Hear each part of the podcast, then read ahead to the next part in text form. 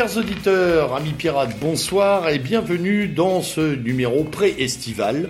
Euh, non, estival, parce que ça y est, le solstice d'été euh, est passé en date, donc à l'heure où nous enregistrons.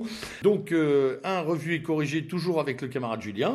Bonsoir. Et euh, comme d'habitude, maintenant, vous le savez, euh, d'une certaine densité, avec un découpage international, national, beaucoup de choses à voir euh, sur ce que dit ou ne dit pas la presse, les presses, françaises et étrangères, et beaucoup de choses également à dire sur leur état. Alors, euh, en introduction, euh, mon cher Julien, tu voulais euh, oui, bah, rendre, euh, ça devient une sinistre ritournelle. une euh, de l'horreur. Oui, voilà. euh, donc, rendre hommage à cette jeune fille de 14 ans, euh, allemande, euh, d'origine juive d'ailleurs, euh, qui, a, qui a été massacrée par un Irakien, à la fois violé et ensuite découpé. euh, Oui, il y en avait un autre d'ailleurs, ils étaient deux, mais je sais plus quelle Ouais. est la nationalité du second. Voilà. Irakien qui, euh, qui était sans papier, évidemment, hein, donc clandestin, mais qui a eu suffisamment d'argent pour prendre un billet de retour. Oui, il est reparti en Irak. Comme quoi, Bon, a priori, les autorités irakiennes l'ont quand même attrapé, ce qui est correct. Bon, ce qui est Voilà. correct effectivement de leur part. Et puis une pensée pour cette dame qui, Dieu soit loué, ne semble pas décédée, mais qui a été violée par un, par une chance pour l'Allemagne, elle aussi, euh, à Wendlingen, une femme de 90 ans. Voilà, donc euh, une pensée pour, euh, Oui. pour toutes ces victimes, en, particulier, en particulier en Allemagne, mais aussi évidemment ailleurs, nous le savons tous. Quoi. Donc, Ouais, elle est- voilà. elle pauvre, pauvre dame qui a connu un autre monde et qui finit sur celui-là. hein. Voilà, tout à fait. 90 ans. Bref, Un mot, Un un, mot mot, oui, un mot sur euh, sur euh, le 90e anniversaire euh, de Jean-Marie Le Pen. D'ailleurs, j'ai assez toujours appré- vivant. Voilà, j'ai assez apprécié euh, son tweet disant euh, pendant que les routes passent à 80, moi j'accélère à 90. Oui, bon, C'est très bon. Est-ce que Il a toujours bon pied, bon voilà, oeil. il a toujours bon pied, bon oeil. Bon, je sais que les avis des auditeurs sont peut-être contrastés euh, à son égard. Euh, Oui, néanmoins, oui, oh, bah, je- moi le premier, hein, pour Ouais. être honnête. Néanmoins, euh, bon, euh, j'ai connu une période où nous sablions champagne à 0,5% des voix.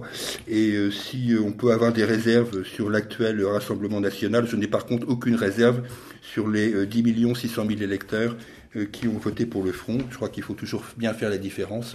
Euh, Oui, il faut regarder le pays en face, il n'y a pas que des appareils ni des partis. hein. oui, tout à fait. Il y a aussi des gens. Il y a aussi des gens, tout simplement. euh, C'est d'ailleurs pour ça qu'on aurait apprécié à certains moments d'autres attitudes quand la défaite est- a été avérée. Bon, une fois dit ça, euh, je- On vit, Quand- même un, on vit quand même un moment formidable. oui, on vit, Voilà, on hein. vit quand même Tout s'est arrêté parce que le ballon roule. Oui, Et je t'embête un peu parce que je te sais oui, fan de foot. oui. euh, bon, je, suis effectivement euh, euh, un fan de, du jeu du football. je Voilà, c'est très différent. euh, du jeu de football. Moi aussi, finalement. un peu moins euh, du reste. Je voulais juste parler de la Coupe du Monde, effectivement, non pas tant sur les performances de l'équipe qui représente la France, mais, euh, mais sur le, la, couverture, euh, la couverture médiatique et sur euh, un ressenti. hein. je, je vais le, Oui, le- le laisser euh, comme, euh, comme je le pense. Euh, D'abord, je pense que c'est une assez au point où, où nous en sommes.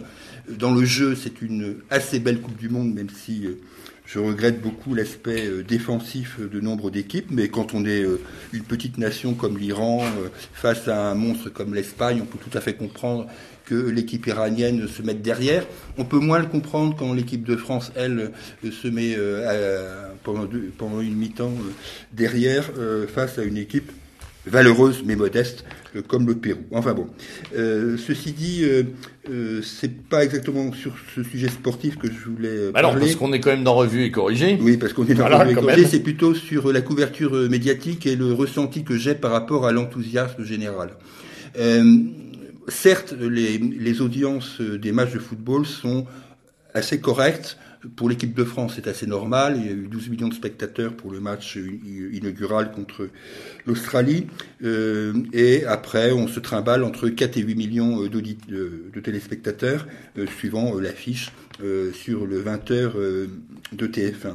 Néanmoins, euh, une chose qui me frappe énormément dans cette Coupe du Monde, c'est je ne sens pas autour de l'équipe de France un réel engouement. Euh, je pense que les gens se comportent plus en spectateurs euh, qu'en supporters. Euh, J'en veux pour preuve tout simplement le, le, le désastre pour moi de la, des, du nombre de supporters. Ah oui, ça, ça m'a. J'allais t'en parler. Ouais. Euh, donc contre le Pérou, Oui. 22 ou 23 000 Péruviens dans le stade, Tout à fait. 35 000 places Oui. et 3 000 Français. Et 3000 Français, et encore, je crois que t'es es gentil. Oui. Euh, et il en était de même d'ailleurs euh, euh, de la part de l'Australie, euh, puisqu'il y avait euh, pour le match contre l'Australie à, à Kazan, euh, il y avait à peu près 25 000 euh, Australiens, dont je rappelle tout de même que le football n'est pas le sport le sport majeur. Ah hein. non, Euh, le moins qu'on puisse dire, c'est qu'il, je crois qu'il arrive en septième ou en huitième Ah oui, c'est pas du tout, position, pas hein. du tout, le, pas du tout euh, le problème des, des football Australiens. australien, rugby à 13, rugby à 15, cricket, Ouais. Ah oui, euh, surf, etc. oui, plus quelques sports locaux que plus- nous voilà. connaissons pas forcément, mais euh, Voilà, en plus. Euh, donc euh, je trouve que le- l'enthousiasme est assez euh, limité. D'ailleurs, les, commentateurs, les commentateurs le, le cachent, le cachent à peine, puisque euh, évidemment dans ce match contre le Pérou, on n'entendait que les Péruviens. hein. Complètement. Euh, voilà, ju- jusqu'à la fin du match, évidemment. Alors, insignerais-tu que les Français ont du mal, c'est un euphémisme, à se représenter dans cette équipe Bah, finalement je- je- je- Ou à se projeter hein bon, au- au-delà du, du côté halogène C'est euh, mon sentiment de l'équipe, complet, hein. ce qui est une réalité, euh, je crois qu'il y a aussi un problème de, de, de leadership dans cette équipe. Je crois qu'il y a un problème d'identification euh, à cette équipe. euh, qui dépasse le cadre simplement du fait que euh, un Ghanéen passe la balle à un Malien, etc. Euh, je crois que c'est ça va au-delà. Cette équipe n'est pas au, un au mercenaire, moment où on un parle. mercenaire passe la balle à un mercenaire, Oui, voilà. ce que tu veux dire voilà. Et, et même si le mercenaire peut être peut être un, un, un franchouillard, si je peux. si je peux Mmh. dire, hein. Quand j'entends mercenaire, c'est financièrement parlant. Oui. Oui. On n'a pas l'impression que les mecs vont mourir pour un Et euh, hein. j'en veux pour preuve qu'il y a des, en plus, on a des joueurs euh, qui sont arrivés dans cette équipe, euh, qui, qui étaient il y a encore six mois d'illustres inconnus. Je pense en particulier, bien sûr, aux deux arrières latéraux, que ce soit Lucas Hernandez ou, ou Pavard, qui sont des joueurs qui, qui certes sont des joueurs français de nationalité française, mais qui dont l'essentiel de la de, de la carrière a été soit faite en Espagne pour Hernandez, soit totalement euh, prise en main par la formation allemande pour le cas de Pavard, euh, hormis son, passage au LOSC. Euh, il en va de même aussi pour pour Griezmann. Hein. Griezmann est un joueur de qualité, c'est indéniable, mais sa formation, je suis désolé, elle s'est faite, elle s'est faite en Espagne, elle s'est pas du tout faite en France. Donc il y a un, problème d'identification. On a un capitaine d'équipe de France qui est relativement terne, euh, malgré ses 100 sélections.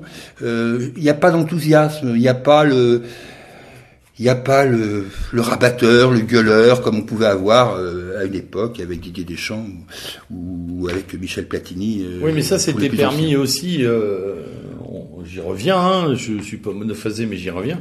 C'était permis aussi par une certaine cohérence ethnique, euh, culturelle, Oui, euh, un ancrage national, euh, un sentiment de de jouer euh, de manière prestigieuse pour un pays. Le le petit pégreleux du PSG qui a fait son caca nerveux en disant qu'il voulait pas faire doublure à la Coupe du Monde, là, comment s'appelle-t-il euh, Kim Pembe, non? Non, non, non, non, euh, Pérou, Pérou, Pérou, euh, je sais plus. Là, qui a dit qu'il voulait pas être remplaçant.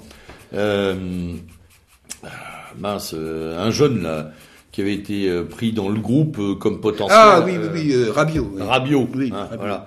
Euh, est à mon avis l'illustration, quand je parlais de mercenariat tout à l'heure, l'illustration de cette euh, hyper égotisation du foot business où les mecs euh, ont l'impression qu'on leur doit tout, Hmm. alors que dans un monde normal, rappelons-nous des Islandais, rappelons-nous euh, des Anglais aussi Oui, oui. parfois, ou des Danois, ou des Croates, c'est mourir pour le maillot. hein. Voilà. C'est clair, euh, même, Mais- même les, même les C'est- Péruviens. hein, Je- je crois- oui, oui, bien sûr, mais je crois que le football français perdu est à l'image euh, de notre euh, président, c'est-à-dire post-national. ouais. C'est un que truc de, bo- de bobo finalement. J'ai pas creusé le sujet, mais je trouve que cette équipe est assez allégorique de la situation euh, française. Il Ouais. faudrait, il faudra revenir dessus. On, le re- on reviendra dessus Bien à la sûr, fin de la Coupe la- du à Monde bien euh, sûr, pour la prochaine émission euh, Mm. d'été. Donc voilà. Alors les médias, par rapport à ça, bah, les médias, ils font le boulot. Les, les médias font le boulot. Clairement, euh, clairement, euh, euh, Ouais, mais c'est pareil. Hein, je pensais, moi, on- ça moi, je pensais que la Coupe du Monde allait tout étouffer. Alors, pour être très franc, je pensais que la Coupe du Monde allait tout étouffer. Ben, c'est ce que la- j'allais te dire. Ils font leur boulot, mais ça empêche pas, euh, ça empêche pas le, le monde de Le- le tourner. monde de tourner, Et, et on je- le voit d'ailleurs tourner. Oui, et je pense que sur ce sujet-là, et on en y reviendra évidemment longuement dans, le courant de cette émission, euh, le, progrès, le problème euh, de la crise migratoire euh, a- prend le pas bien souvent sur ce qui est l'actualité sportive qui aurait dû calmer tout le monde euh, jusqu'à euh, Alors, on va dire- jusqu'à jusqu'aux plages quoi. Ensemble, en, tous les deux, on va pouvoir dire enfin quand même finalement. oui, Hein oui. Finalement, ce sujet ne coule plus. Si Mm. je veux faire une Mhm. petite allégorie euh, Oui. amusante avec les bateaux euh, comme l'Aquarius, hein. Oui. mais le sujet ne coule plus face à d'autres. Il est là tout le temps. Il est là tout le temps. Alors, il est là sous Preuve l'angle de européen. pression que ça provoque quand même partout. hein. Il est là sous l'angle européen avec Mm. l'affaire de l'Aquarius, euh, de Salvini, on reparlera aussi de parlera. Soros et compagnie. Ouais, puis même de Visegrad, etc. Voilà, et puis il est là aussi euh, sous l'angle euh, des États-Unis d'Amérique avec euh, l'affaire euh, des enfants mexicains. Donc euh, euh, ils, ont ils peuvent faire ce qu'ils veulent. Euh, la Coupe du Monde, pour l'instant, n'étouffe pas tout. Non. Alors, on verra peut-être qu'au moment où, où cette émission sera diffusée, il en ira différemment, mais je ne le crois pas. Honnêtement, je ne le crois pas. Ça, ça, ça n'en prend pas le chemin. Et, euh, et comme tu le disais tout à l'heure, quand on, euh, quand on euh, ouvre un poste de radio, quand on allume un poste de télévision, qu'on regarde de- des déroulés d'informations, même sur des chaînes continues, etc. C'est pas l'actu qui est la plus dense. Oui, elle en fait ça- partie. Elle, elle, elle, euh, voilà, elle prend corps dans un journal, mais c'est pas une ouverture.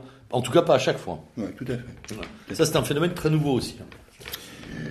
Bien. Alors, bah justement, puisqu'on parle de nos amis de la presse et plus généralement euh, de ce qui s'exprime dans la presse, on Oui. va pouvoir parler de la liberté d'expression Oui, légèrement malmenée. Oui, alors c'est Hein un, c'est un sujet sur lequel C'est horrible, on a- hein, on l'avait prévu depuis Oui, des années, on, mais bon. on en parle depuis de longues émissions, euh, mais là, effectivement, l'étau, euh, l'étau se resserre.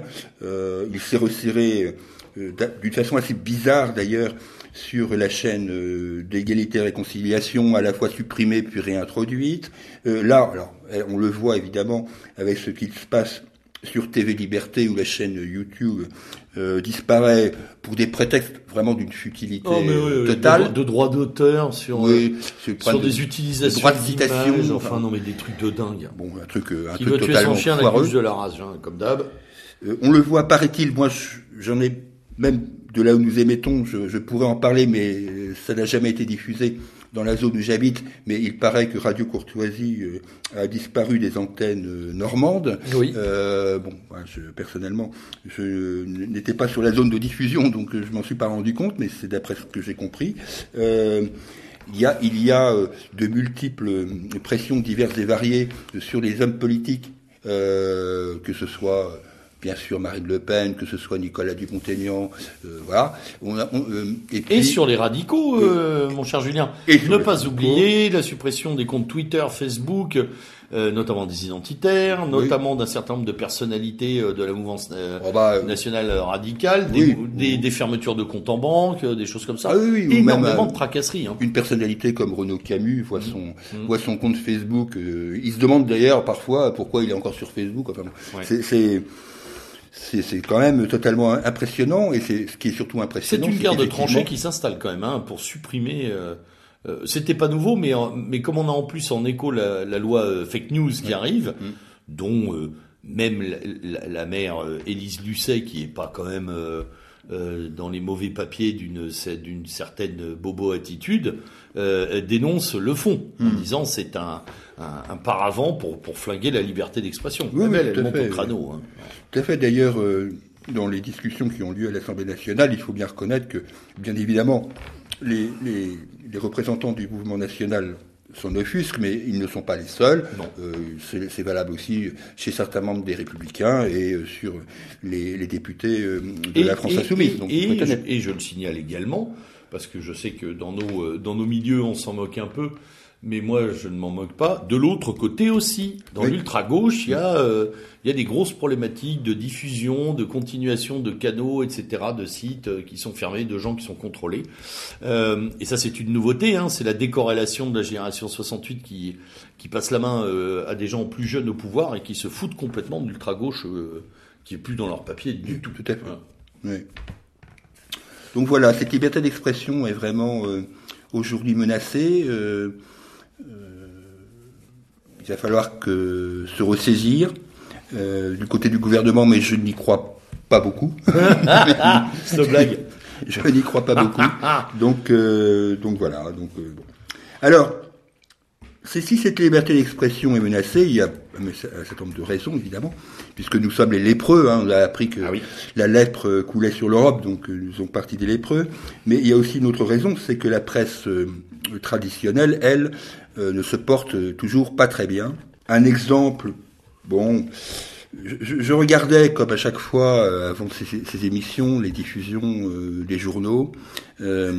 donc un journal comme Libération affiche une une diffusion print de 72 000 exemplaires. Euh, là, bon, et alors c'est quand même le comble, euh, affiche une, une, audience de 1 132 000 lecteurs, ce qui est quand même assez impressionnant, parce que ça veut dire qu'à peu près euh, un, un, journal, un Libération, toucherait en moyenne 15 lecteurs. là, franchement, il faut arrêter, ils ont foutu la moquette. Là. Euh, il en va de même sur la diffusion du journal Le Monde. Le Monde affiche un tirage précise bien, un tirage print au mois de mai de 222 000 exemplaires, ce qui veut dire concrètement qu'en print, il est sans doute, avec un taux de bouillon habituel de 20%, aux alentours de 180 000 exemplaires, ce qui est la moitié de ce qu'il faisait il y, a, il y a 10 ou 15 ans, et affiche une diffusion de 2 200 000 exemplaires, enfin d'audience, pardon, de 2 200 000 exemplaires. Euh, ceci est c'est assez curieux parce que si effectivement il doit compter euh, dans, sa dans sa diffusion, il doit compter aussi les abonnements euh, Internet. Et réellement, le monde a une diffusion Internet, c'est indéniable, euh, mais qui doit se chiffrer aux alentours de 70 000, 80 000 abonnés. Et la diffusion Internet sur smartphone ou, ou, ou tablette elle se fait de telle sorte que j'ai du mal à croire euh, qu'une personne aille, euh, que 20 personnes aillent sur une tablette, sur la même tablette pour voir le, le, le, fameux exemplaire du monde. On est, on est dans ces chiffres entre la méthode Coué et, les, ah et, et, euh, et le, stalinisme. Ah oui, le stalinisme pur. Euh, espèce de, de, vérité dogmatique où on assène les chiffres et puis à mon avis en interne on se dit waouh quand même mm. on touche beaucoup de monde etc. On a raison. Alors, on est, on est quand même sur, euh, on est quand même sur, là aussi, une perte de contact avec la réalité qui, est, euh, qui est mortifère hein, sur ce plan. Et d'ailleurs, euh, ces chiffres s'adressent essentiellement aux publicitaires, puisque c'est eux qui sont principalement concernés, mais j'ai du mal à croire qu'ils soient dupes, quoi. C'est-à-dire que on en arrive vraiment à une situation où là, c'est purement et simplement du, du, du marketing euh, euh, pur et dur, quoi. C'est-à-dire qu'on euh, vend des cibles qui, a priori, n'existent pas trop, quoi. Oui, oui, bah oui, complètement. Dans, dans, le registre des confitures générales, évidemment, le cas le plus emblématique, hors de la presse, c'est ce qui se passe, c'est ce qui se passe sur Europe. on a déjà parlé, on va y revenir. Ah oui, oui, oui, Europe, Europe est, est, dans une situation totalement invraisemblable où l'ensemble des émissions de la journée, c'est-à-dire de celles qui partent de la matinale jusqu'à jusqu'à la jusqu'à 20 heures et peut-être même maintenant jusqu'à 22 heures vont être totalement reconsidérées, euh, y compris des émissions dont on pense qu'on veut mais qui avaient une certaine euh, audience. En l'occurrence, je pense à l'émission euh, historique de Franck Ferrand de 14h à 15h qui avait une audience certes limitée au public des fans d'histoire, mais on sait qu'en France, les fans d'histoire sont quand même assez euh, nombreux. et, quoi qu'on pense de des émissions qui ont un public. Hein, euh. Quoi qu'on pense de Franck Ferrand, il, il, tenait bien sa grille. Ben, au revoir, au revoir, Monsieur Ferrand, et sans doute pour être remplacé par je ne sais quel animateur de Titi oui, on, parle, on parle de, de, de Christophe Ondelat pour le remplacer dans ce créneau horaire. Christophe Angelat étant spécialiste des faits divers. Ça, m'amène d'ailleurs euh, à une autre réflexion euh, sur, euh, sur le, comportement des médias depuis quelques mois, où moi je suis un fan des faits divers, hein, je ne me cache pas. étant amateur de romans policiers, quelque part, je retrouve dans les faits divers un, peu, un peu de cette norme. Mais là, on a été franchement totalement euh, couverts par des faits divers plus glauques que les uns que les autres. Ah bah je oui. pense euh, à l'affaire Maëlys, je pense à, euh, à Nordal Lelandais et, et, et compagnie, qui ont envahi les antennes pendant des mois. hein. En- eh ben, oui, oui, puis même tu peux me remonter plus loin. Depuis euh, l'affaire euh, Théo, euh, Oui, bien sûr. euh, de- depuis, depuis Sans finalement... parler de Mamoudou. hein. la, voilà, la fin de la campagne électorale présidentielle, on n'a que ça, quoi. On en a une, une tous les mois. hein. D'ailleurs, Mamoudou, je pense que j'y pense. Et je- moi, je pense qu'il y a quand même une sorte de, de- de- d'occupation mentale par le fait divers Ah aussi. oui, hein. oui, oui, On est quand même complètement là-dedans. Ah oui. c'est D'ailleurs, ça me permet une petite transition puisque dans euh, dans ce que tu disais tout à l'heure avec cette liberté d'expression qui s'éteint, qui se corrode ou qui est euh, pour le pour pour le dire tout simplement tout simplement euh, attaqué très lourdement et de face par la suppression unilatérale de, de moyens de parole. Si on a moins de liberté d'expression, on nous donne quand même un os à ronger, c'est-à-dire qu'on a la liberté de réaction. hein. C'est-à-dire que là aussi, il y a un agenda médiatique qui est organisé pour qu'il y ait de la réactionnite aiguë. D'ailleurs, je pense que euh, cette façon de réagir à tout, euh, à tout et n'importe quoi euh, nous permet, enfin permet euh, de fustiger euh, les milieux nationaux encore plus facilement, ce qui fait que ma théorie, en fait, c'est qu'on participe aussi à, à la désagrégation de la liberté d'expression. Je pense euh, notamment à l'affaire euh, de, du rappeur, là, Medine et compagnie, Oui, qui sont finalement, évidemment que c'est très choquant de, de le voir euh, au, au Bataclan. Bien sûr que c'est choquant pour beaucoup de gens, mais euh, encore une fois, euh, euh, ce qui est beaucoup plus choquant, c'est ces millions de mecs qui sont rentrés dans notre pays, c'est euh, ces quartiers entiers euh, euh, qui ne sont plus contrôlés par l'État, euh, c'est euh, euh, finalement euh, la prime à l'occupant, la prime à l'immigrant, la prime aux clandestins, beaucoup plus qu'un Médine, euh, voilà, euh, qui chante trois trucs. euh. Alors évidemment, on parlera de symboles. Euh, je dirais que de temps en temps, on se focalise sur un pruneau alors qu'on a un champ de patates derrière, hein, quand même. Oui. On est. euh, D'un autre côté, oui, je, je sais que c'est un on, on débat. plus- oui. moi, moi, je dis, on n'est plus que dans le réactionnisme, si mais tu oui, veux. hein. mais oui, non, mais j'ai bien On compris. Un, participe au flux finalement. c'est un débat que, que vous avez eu euh, lors du panneau actu. Oui, aussi, ouais, Euh, ouais. Je, je, je l'ai entendu. D'un autre côté, je dois bien être obligé de reconnaître qu'il était difficile euh, de ne pas réagir. Euh, c'est là, c'est là, c'est là tout le problème. C'est-à-dire que effectivement, euh, euh, c'est c'est la décence commune qui me qui me fait penser à ça. Même si je n'oublie pas que attaquer la liberté d'expression de nos ennemis, c'est peut-être aussi euh, parfois euh, nous mettre une balle dans le pied. euh, je ne l'oublie pas. Oui, oui. Je ne l'oublie pas. Et, et moi, je, enfin, je continue à penser qu'en termes d'ingénierie sociale, nous, nous conduire à réagir sur ce qu'ils veulent, c'est aussi finalement leur donner des, leur donner du matériel pour nous donner une forme. Hein, pour dire, bah voilà, vous voyez, les voilà. Les voilà. Oui. Dès qu'on fait quelque chose, les voilà. Hein, ils réagissent. Oui, oui, oui. Voilà. Et au lieu de créer d'ailleurs, hein, ou de fonder, ou de voilà. Donc je ne dis pas qu'il euh, qu'il faut se taire. Je dis qu'il faut toujours prendre un petit peu de distance vis-à-vis de l'événement. Voilà. Alors, il y a, je- dans, dans les éléments de pondération par rapport à toute cette actualité, euh, au-delà des, des, des journaux euh, euh, et de leurs éditoriaux euh, à charge, comme euh, savent le faire Le Figaro et, et, et Le Monde, euh, j'ai pris euh, pas mal de temps euh, ces dernières semaines à aller voir les forums de ces Oui. de, qui, qui étaient consécutifs aux articles, euh, en particulier sur l'affaire de l'Aquarius euh, et sur Victor Orban, etc. Et pour voir un peu euh, qu'est-ce qu'en pensait les, le lecteur moyen du Figaro ou du Monde.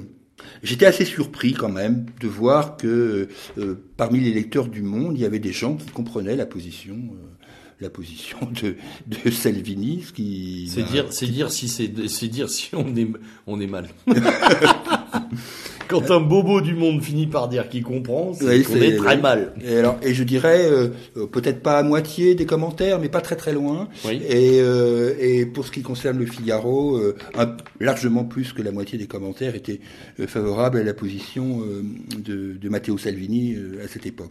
Je le dis comme ça parce que euh, ça m'a ça m'a impressionné. Alors, j'ai pas vu chez Libé, euh, j'ai pas contact avec le, le forum euh, le forum de, de Libération, mais il faut de temps en temps aller voir ce que racontent les, les lecteurs. Alors, bien sûr, il y a des gens de chez nous qui sont lecteurs du Monde et qui peuvent intervenir sur cette nature, mais ça Oui, me semble enfin, pas. il faut pas nous voir partout, nous, tout le temps non plus. Hein, faut pas on Si on était partout, alors, ça un, on n'est pas partout, et deux, euh, très Ouais, nous sommes partout, comme dirait Nous sommes partout. Allez, va, on y est.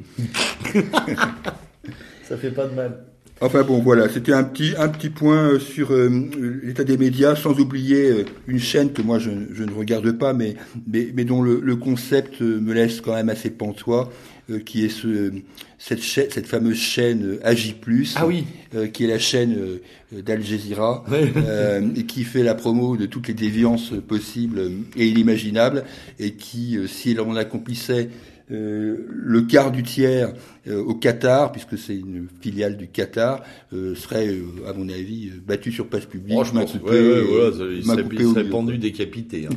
mais alors, mais alors, c'est extraordinaire. C'est un concentré de destruction ah, cette chaîne, de, de dissolvant d'acide permanent sur il faut tout déconstruire, tout. Enfin, c'est ahurissant. Ah oui, ils font. Donc là, si, si des gens ont encore des illusions sur les menées de certains contre nous, regardez cette chaîne 5 minutes, vous comprendrez ce qu'il réglé, Pas plus de 5 minutes, hein, parce que c'est hmm. insupportable.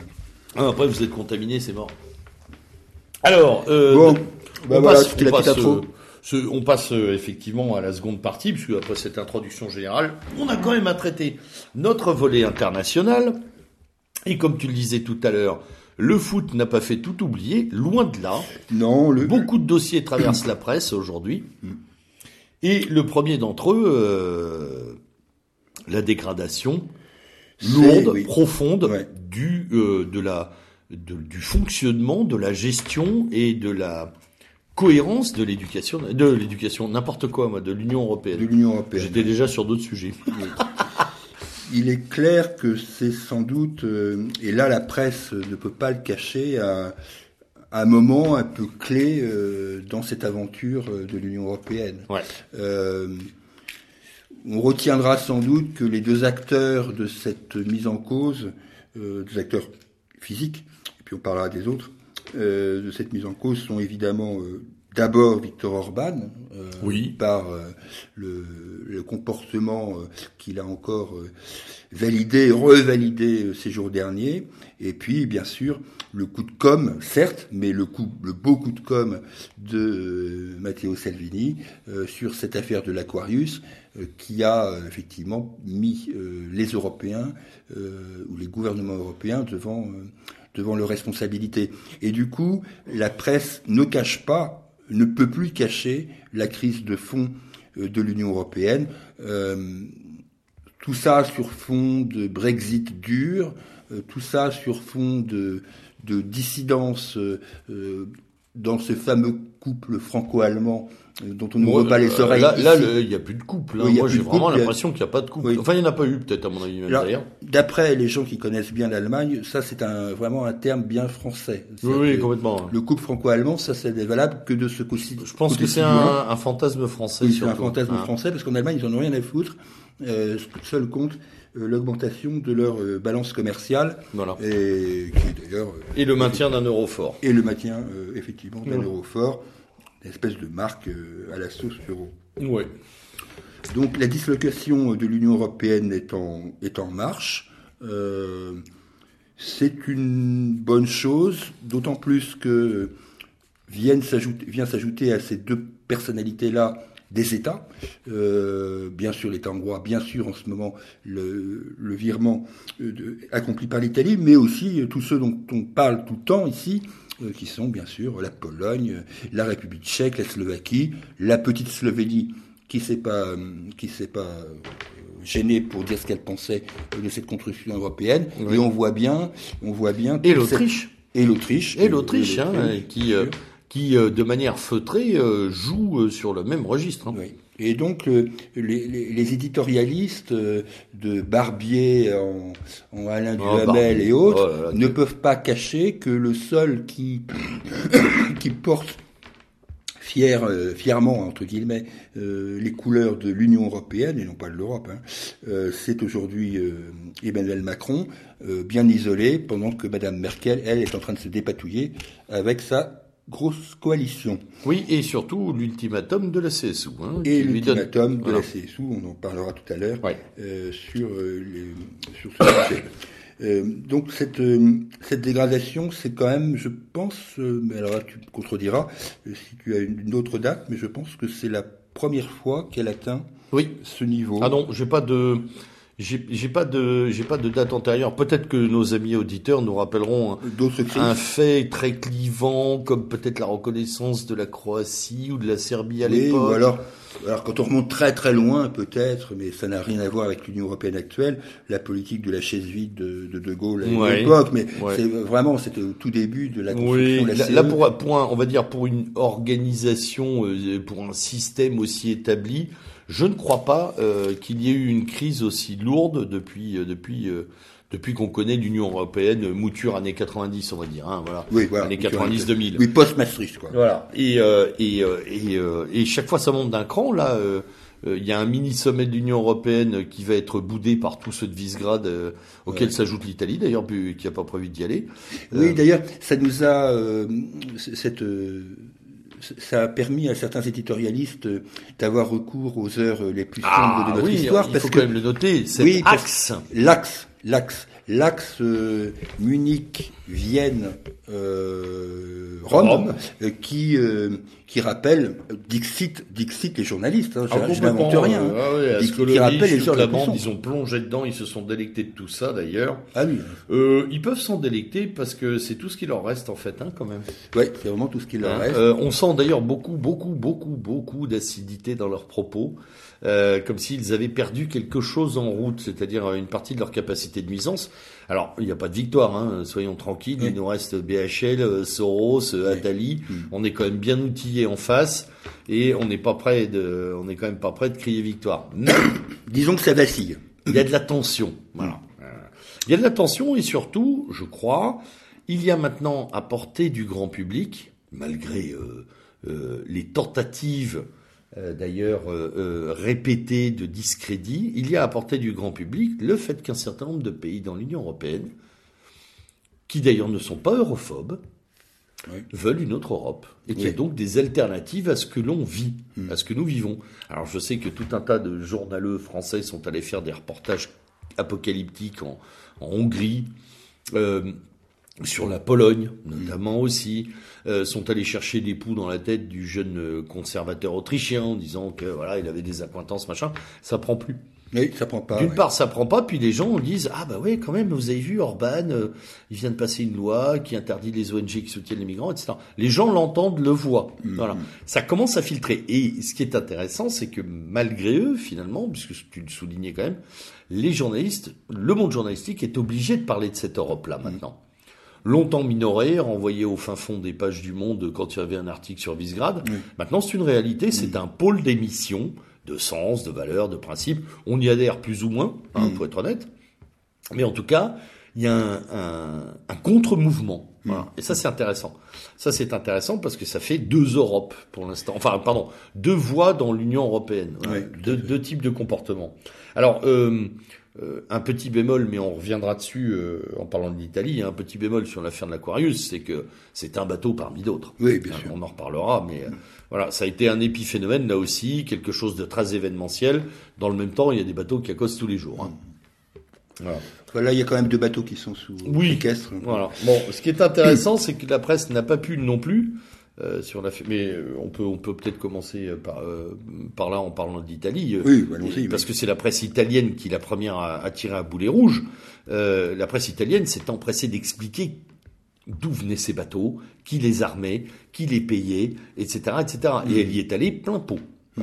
Elle a fait quand même un descriptif assez complet, ce qui nous a permis d'ailleurs de savoir que l'Aquarius est un navire scientifique On se demande ce qu'ils alors est-ce qu'ils examinent les maladies euh, des migrants, euh, est-ce qu'ils font une décomposition mm. ethnique de leur cheptel, mm. j'en sais rien. Et puis surtout euh, d'expliquer avec force détail, cartes, relevés topographiques et, et, GPS, de montrer comment ces navires opèrent. Mm. Parce que c'est vraiment la quête du migrant. Hein. ils vont les chercher. Ils vont les chercher. Et ça, la presse italienne, de gauche ou de droite, a quand même délivré un message très clair là-dessus. C'était assez étonnant. Euh. D'ailleurs, euh, quand, quand, ils, sont interviewés des, gens du Parti démocrate en Italie, on sent quand même un, malaise. Ah J'ai en ah mémoire une interview qui a été réalisée sur RTL, où une, une, députée européenne du Parti démocrate vraiment elle a ramé quoi. Enfin, elle a ramé pour être en désaccord tout en disant qu'elle pouvait pas non plus accepter tout et n'importe quoi. Enfin, c'était c'était assez pathétique. bon on va voir ce que ça va donner. C'est-à-dire qu'effectivement, il y a des séquences comme ça. Hein. Après, il y a l'été, euh, la plage. Il faut pas non plus. Euh, c'est pour ça que je dis, il faut se garder, euh, il faut se garder de toutes les mesures. Bon, effectivement, puisqu'on est sur l'Italie, l'annulation des 230 milliards de dettes que réclamait la coalition, bon, aujourd'hui, je crois que c'est un petit peu oublié cette, mmh. cette partie-là. Ce qu'on peut comprendre, attention. Hein, je ne mmh. fais pas de, de, procès d'intention à, à cette remets, la chose dans le contexte pour nos auditeurs. Oui, c'est-à-dire que dans la coalition gouvernementale entre le mouvement 5 étoiles et la Ligue, euh, il était question que euh, l'Italie demande l'annulation pure et simple de 230 milliards de, dettes, euh, tout simplement. bon, là, ils ont mis un bémol sur le sujet, mais mais c'est un peu logique. Enfin bon, ils peuvent pas non plus prendre tous les sujets de front. ça, je le comprends tout à fait. Par contre, il y a un phénomène qui est intéressant. Bon, ça me fait, ça me fait sauter euh, du coq à l'âne, mais euh, euh, vous avez sans doute entendu sur les antennes que tout allait bien en Grèce, que la Grèce était sortie de la crise. Oui, oui. on nous matraque ça depuis quelques jours. Là aussi, méthode Coué. Hein. là, c'est vraiment totalement la méthode Coué, puisque la Grèce est un taux d'endettement supérieur au début du traitement par la Troïka, puisqu'il y a 178% euh, d'endettement aujourd'hui. Alors, elle entre dans les chiffres euh, des pays en voie de développement hein, sur le taux d'endettement. Il faut quand même le souligner. Faut pas l'oublier. Hein, on n'est pas, euh, on n'est pas au Libéria. et donc, on n'est pas au Paraguay. On est, pardon, au Guatemala ou ailleurs. On est en Grèce. Donc, il semblerait que la BCE et la Troïka lâchent un peu les baskets dans les termes de remboursement et de et d'astreinte sociale au gouvernement Tsipras. Ça, je le crois volontiers. Euh, et euh, la théorie euh, en particulier de Jacques Sapir, qu'il développe dans un de ses billets, est de dire que, en fait, la Grèce est arrivée à un tel niveau d'endettement qu'elle est on peut la comparer à une banque too big to fail. C'est-à-dire que le, le, niveau est tel maintenant qu'on ne peut plus s'attaquer directement frontalement à la Grèce et que par ailleurs, on revient à notre cas italien, euh, il va falloir quand même euh, essayer de faire bouger euh, ce foutu gouvernement sorti de nulle part, en tous les cas sorti de nulle part dans les oreilles des eurocrates, et qui pose beaucoup plus de problèmes évidemment que, que la petite Grèce et ses 10 millions d'habitants, puisque là, quand on parle de Oui, encore, encore une fois, la Grèce est un, est un, un, est un cadavre, enfin, un, malade en coma dépassé. oui, oui, oui. ça peut plus rien lui faire. Elle est, elle est dans la crise de la crise de la crise. Euh, euh, ils sont, il n'y a plus grand chose à soutirer de la Grèce. Oui, il n'y a plus grand chose à, en soutirer, donc ils vont les laisser crever et privatiser euh, au fil au fil de l'eau, hein, voilà. Et puis ils vont s'attaquer. Il n'y a plus grand chose à privatiser en Grèce. Hein, oui, plus grand chose. Enfin bon, il y a encore quelques. À part l'armée ou le gouvernement, ce qui est possible un jour peut-être. et donc ils vont s'attaquer. Moi, c'est mon sentiment. Ils vont s'attaquer à l'Italie par des phénomènes que l'on connaît bien, euh, qui ont trait particulier euh, à la fuite des capitaux euh, et à certaines spéculations diverses et variées contre contre l'Italie. Ah oui, je crois qu'il ne faut pas se faire d'illusions. Hein. L'Italie est rentrée dans l'œil du L'Italie va, va, déjà mal, oui. financièrement parlant. économiquement, c'est aussi un creux, on mm. peut le dire. on n'est pas quand même sur la 22e économie de l'Union européenne. Hein. Non, non, c'est la troisième. La troisième, hein, faut pas l'oublier. Euh, et, effectivement, là, tout ça arrive à point nommé pour que, de l'autre côté, dans les Big Sisters euh, et dans les, dans les officines euh, bancaires, on s'y attaque maintenant. Hein. D'autant plus que l'Italie, l'Italie a un, gros marché, des gros marchés de l'autre côté de la Méditerranée. elle était assez bien placée, évidemment, historiquement sur une éventuelle reconstruction libyenne, euh, pour, pour, les raisons qu'on connaît. Euh, elle était aussi assez bien placée dans la, de la reconstitution de la, de la Syrie. Oui. Et accessoirement, elle avait des marchés extrêmement importants en Iran. En Iran. En Iran. On y reviendra tout à l'heure. Hein, et voilà. Et, euh, et donc, à partir du moment où où l'administration Trump a pris les décisions qu'on connaît, qui empêchent en gros un certain nombre d'entreprises européennes de traiter avec le gouvernement iranien, l'Italie va en être directement victime. Hein, ça faut pas se tromper. Même si je pense que globalement, Trump ne voit pas forcément d'un mauvais œil la situation italienne. je crois qu'il voit d'ailleurs pas d'un mauvais œil du tout cette alternative européenne. Euh, conservatrice, etc. Comme, comme euh, tout bon américain, de toute façon, il est oui, en oui, tout à fait, dans les intérêts américains. Hein. voilà, il a en cauchemar l'idée d'une Europe forte. Oui. Donc, euh, tout ce qui peut finalement diviser, contribuer à ça. Et en plus, si ça sert un peu son discours au sens où ça se rapproche de ses préoccupations, c'est tout ça... bénef. Et puis, je vais, je vais, être vulgaire, mais si ça peut faire chez Merkel, il sera bien content. Hein.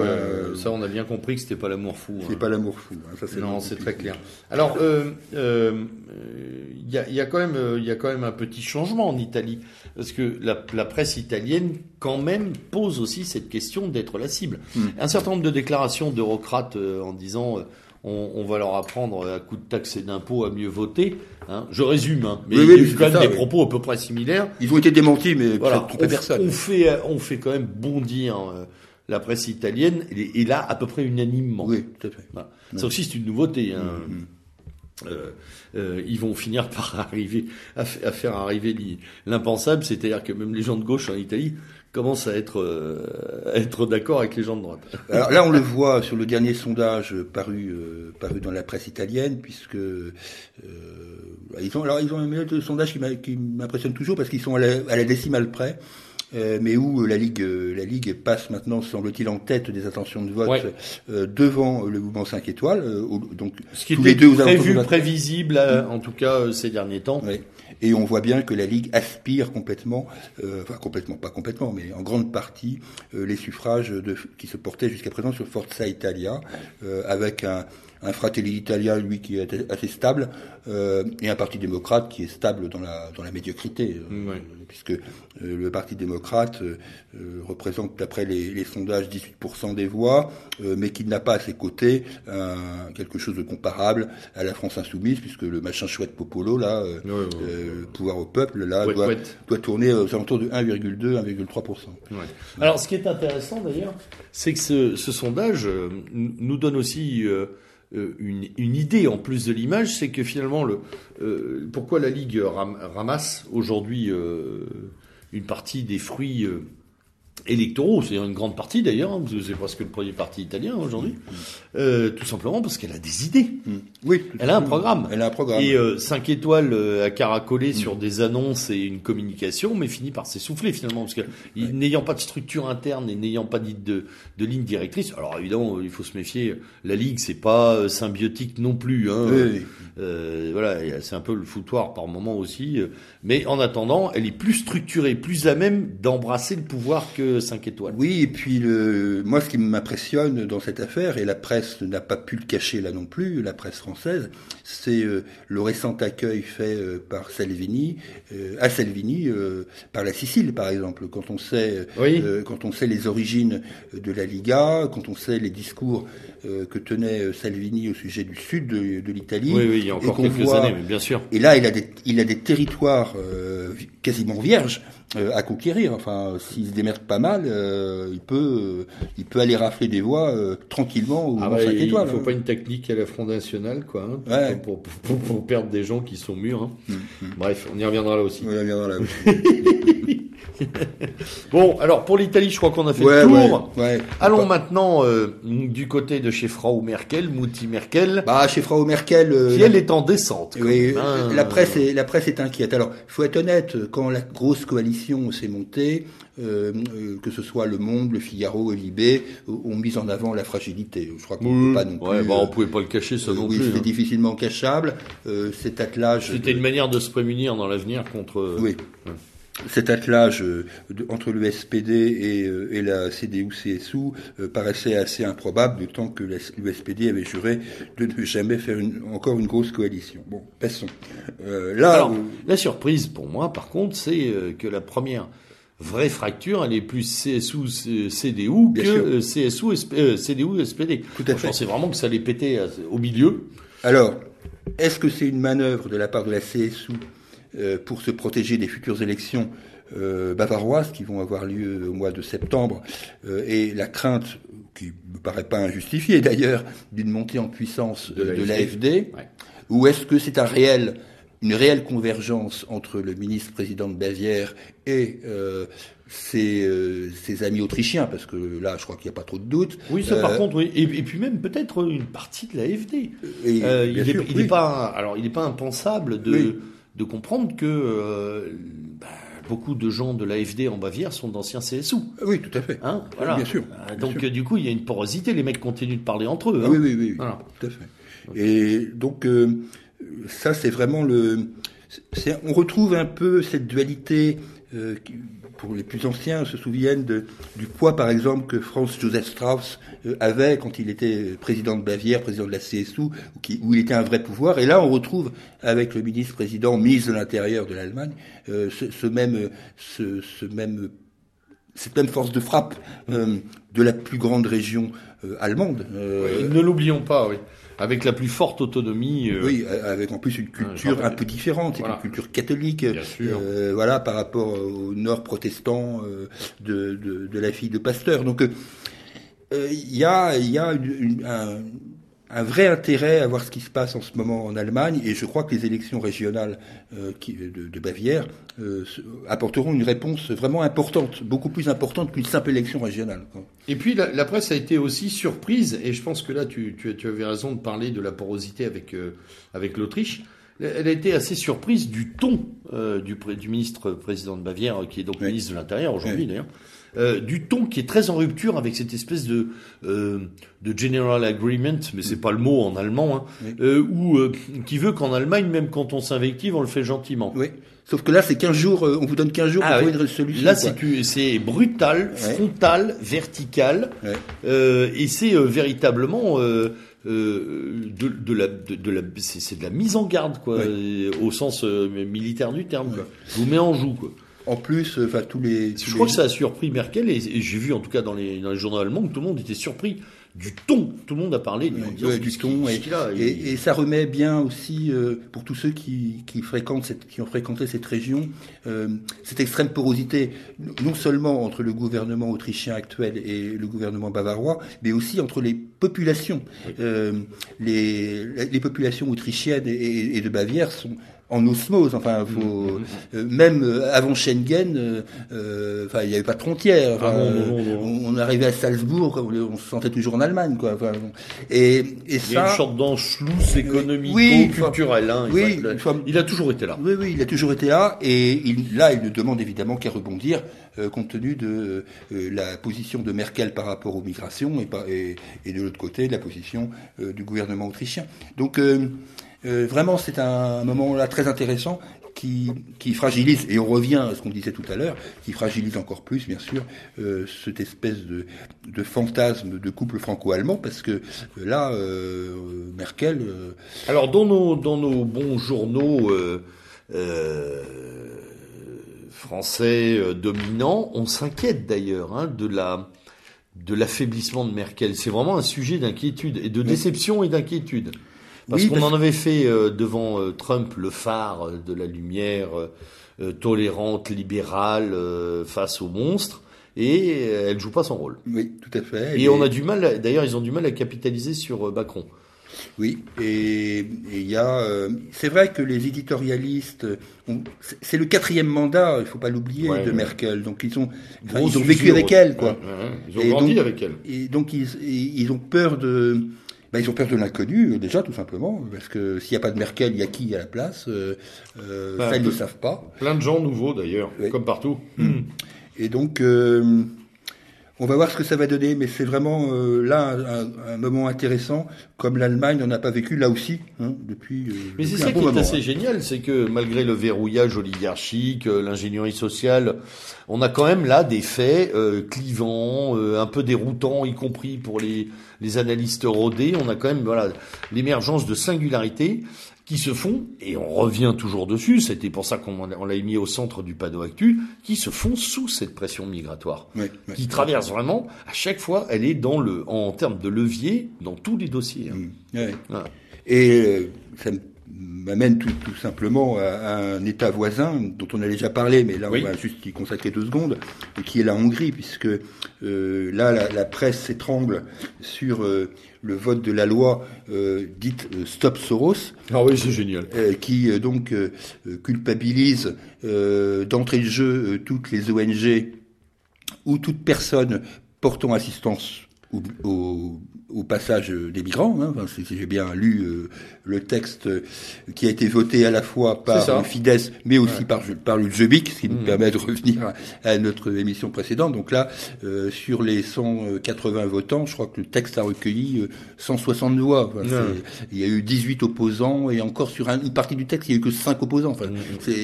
Et là, ils sont en train de faire un ménage. J'espère que ils vont pas trop bitonner une révolution colorée à la con euh, dans Budapest. Euh, c'est toujours possible. Mais ça me paraît, ça me paraît compliqué. Alors c'est difficile parce que la jeunesse, vraiment la jeunesse hongroise, et on l'a déjà dit à ce micro, elle est, euh, elle est, elle est à plus presque 70% à suivre les, les tendances gouvernementales. Oui, on est sur du lourd là. Oui.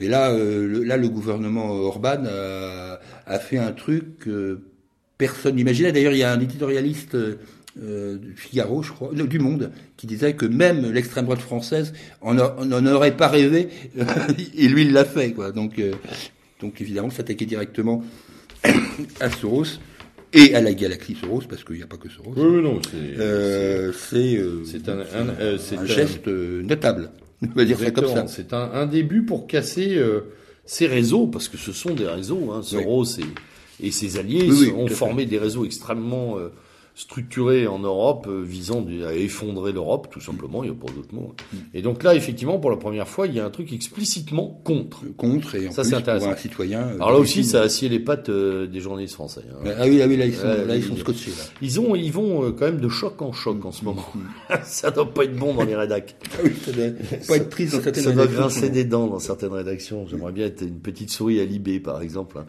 On doit se marrer. Ah oui, ça doit pas être triste. Non, non, ça doit être bon. Encore que parfois, il faut être honnête, le désintox de l'IB est plus compréhensible, parfois même plus acceptable que les fameux déconneurs du monde. Hein. Oui, c'est clair. Oui, c'est quand même, il faut aussi dire. Bah, au, monde, on a en plus. Là, c'est le top. Hein. au, monde, on a la morgue. On prétend faire le monde. Hein, sans jeu de mots, on prétend euh, modeler le monde. Donc du coup, effectivement, on abîme. Alors, ils avaient, ils avaient pourtant euh, une raison euh, potentielle de se réjouir, et malheureusement pour eux, c'est pas arrivé.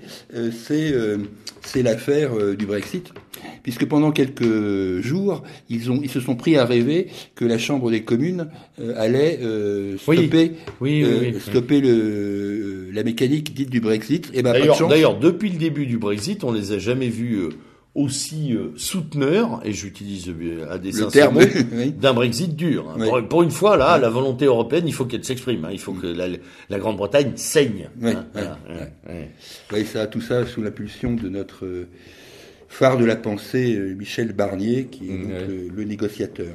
qui est vraiment, lui, voilà, un ennemi. On vous cherche les visages de l'ennemi en velin. Ah oui, lui, lui, Ça, c'est un des ennemis, c'est du chimiquement pur, lui. Ah, lui, c'est oui. C'est la génération avant Macron, mais c'est le même modèle. Hein. Mm. Alors la Grande la Grande-Bretagne, euh, euh, elle aussi euh, connaît des problématiques migratoires hein, lourdes puisque et des problématiques de liberté d'expression. Voilà et des problématiques de liberté d'expression puisque on, évoque ici l'affaire Robinson, oui. Hein, qui là aussi, à la surprise des éditorialistes anglais, a jeté des milliers de manifestants dans les rues, il faut être honnête, voilà, et des manifestations médiatiquement euh, très suivi. Mm, mm. Euh, j'ai été étonné, moi, de voir, euh, en zappant sur mes chaînes anglaises, de voir que ça faisait la une de beaucoup de journaux avec des questionnements là, sur même des journalistes de la BBC qui commencent à dire, mais effectivement, qu'est-ce qu'il a fait de mal? Il a parlé de quelque chose que tout le monde a tu. Hein, on revient sur... Sur l'affaire de Telford. L'affaire de Telford, hein, sur ces cette, cette traite des Blanches. Et, de Rotherham d'ailleurs, parce que les, les mmh. étaient Rotherham aussi. Oui, Et euh, bon, euh, en fait, ces foules, ces foules de Manchester, c'est vrai, euh, vous donne un peu du, du beau au cœur, je le reconnais. Alors après, bon, euh, Tommy Robinson, sa personnalité. Oui, là, moi, je ne connais pas, donc je vais pas. Euh, son, son, son, philo euh, sémitismo-israélien. Euh, oui, bref, voilà, bon, son côté, je suis un gentil, j'aime beaucoup les Jamaïcains, j'aime pas l'islam, etc. Bon, il y a beaucoup de choses à redire. Ah Par contre, moi, je sépare le bon grain de livret là-dedans. je, là, là où je m'intéresse au phénomène, c'est qu'il a, c'est parce qu'il a dénoncé publiquement le traitement de cette affaire. voilà. C'est ça qu'il a mis en prison. c'est donc atteinte directe à la liberté d'expression. Et c'est ça qui génère des manifs. Je ne crois pas que les gens soient amoureux de Tommy, Robinson euh, dans, les manifestants. Mais par contre, il, il y a ulcération vis-à-vis de l'immigration, scandale absolument effroyable sur le plan euh, euh, sexuel, criminel, etc. Et oui, et puis euh, une tradition anglaise, on pense qu'on veut des Anglais, mais une tradition anglaise de la liberté de la presse qui est quand même assez forte. Certes. Euh, euh même parfois détestable. Hein, euh, on oui, sait bien sur certains tabloïds, ah, c'est pas toujours d'une élégance folle, mais ah il y a une tradition tout de même. C'est graveleux, mais c'est graveleux, mais normalement il y a le free speech. Oui, tout à fait. Et donc là, c'est commencé par dans les dans les jardins anglais. exactement. À Londres. Alors un petit mot sur nos amis espagnols. Alors, Bon, on va pas être très long. Euh... Non, et puis il faut le dire, l'Espagne est sous-traitée dans la presse française. Tout à fait. D'ailleurs, euh, sous les deux mots. Hein. D'ailleurs, j'ai eu peine à comprendre comment euh, Monsieur Sanchez, je sais pas quoi, là, est arrivé au pouvoir. Ouais. Ah, D'un coup, un matin, on se lève et euh, émotion de censure. J'ai compris que Raroy, Raroy était n'était pas tombé pour des raisons politiques, mais pour des raisons essentiellement de corruption. Oui, scandale. Euh, l'ensemble de la corruption du Parti populaire, ça me paraît assez évident. Mais alors l'autre zouave là qui est arrivé et dont le premier geste euh, touchera évidemment tous les militants nationalistes, et évidemment de sortir le général Franco euh, de Vallée de los Caídos, mais euh, plus ça à la limite, bon. Euh, je pourrais éventuellement me faire une raison, mon amour pour Franco étant assez limité, mais bien sûr, on en parle moins, mais il ira de même pour José Antonio, et ça, évidemment, ça me fait encore beaucoup plus mal au cœur. Donc il a rien de mieux à foutre, euh, Monsieur Machin là, le patron du Parti socialiste espagnol, de faire une déclaration télévisée pour annoncer cette merveilleuse nouvelle aux foules ébahies. Euh, bon, j'espère que les, nos camarades espagnols sauront trouver les, les, moyens, en tous les cas, pour protéger euh, José Antonio de l'outrage qui se prépare. Hum, hum, hum, un petit mot sur la Slovénie. Ah oui. On parle rarement de la Slovénie, hein, parce que c'est un petit État, euh, un petit État euh, je sais pas, il y a 1 800 000 habitants. je sais pas combien, c'est, oui, c'est tout petit. C'est tout petit. Enfin bon. La, la, Suisse des Balkans. voilà, c'est tout à fait. Et tant d'ailleurs dans le comportement euh, économique et financier que dans, le, dans les paysages, puisque ça y ressemble. alors même si économiquement, ils sont loin de la Suisse quand même. Hein. Et donc, ils ont décidé, eux aussi, d'envoyer un message clair à l'Union européenne. sans complexe. Sans complexe, tranquillement. Alors, je ne sais pas ce que donnera la coalition, j'ai pas suivi, hein, très honnêtement, parce que là, je crois qu'il y a un problème de coalition qui se pose. Oui. Euh, mais en tous les cas, le parti euh, qui je crois est social-démocrate, un truc comme ça, euh, slovène, euh, lui, euh, bah, il est social. Moi, je veux bien des sociaux-démocrates comme ça. Ah oui, demain matin chez nous. Alors là, s'il faut importer des trucs, importons-les, ces gars. Ah oui, on peut, on peut importer Parce que si ça, c'est des sociodémocrates, que sont les nationalistes Et puis un mot, parce que on s'en désole à chaque émission euh, euh de l'état euh, de l'état physique. Hein, ah de la bah, Suède. Là, la Suède, c'est vraiment un euh, pays en effondrement. En effondrement. bon une petite lueur dans le tunnel. Les sondages montrent une grosse progression euh, des démocrates suédois. Oui. Euh, Là aussi, hein. Parce qu'il y a des quand démocrates comme ça. Ouais. oui, des démocrates comme ça, on les prend aussi. Euh, les, les, démocrates suédois sont en train de progresser fortement euh, dans les dans les intentions de vote suédoises. Euh, J'ai peur malheureusement que de Göteborg en Malmö, tout cela soit bien tard. Oh, c'est cuit sur le plan migratoire, c'est effrayant. là, franchement, eux au point de faire réagir les voisins suédois et danois, hein, d'ailleurs, qui durcissent leur législation, y compris avec la Suède, y compris avec la Suède, en disant euh, attention, on vous reçoit plus tous les jours, etc.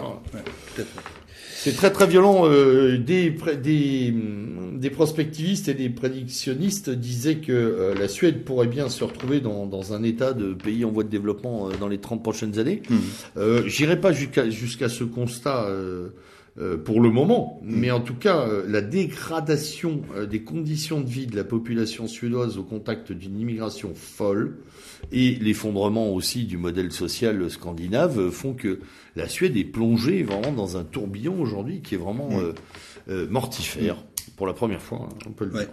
Mm. Un dernier mot, j'en ai parlé tout à l'heure au sujet de la dette grecque, mais je ne voulais pas passer sous silence ce qui s'est passé ah euh, entre la Grèce et la Macédoine. Oui, oui, oui. Euh, là aussi, peu d'écho dans la presse, puisque la presse extasie sur euh, la sortie de la crise de la Grèce. Elle pouvait pas non plus parler de tout.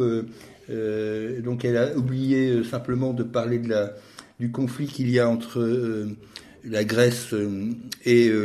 enfin, de l'ex-conflit ou du conflit à venir, je sais pas, entre la Grèce et la Macédoine du Nord, ce qu'on appelle la, la République de Skopje.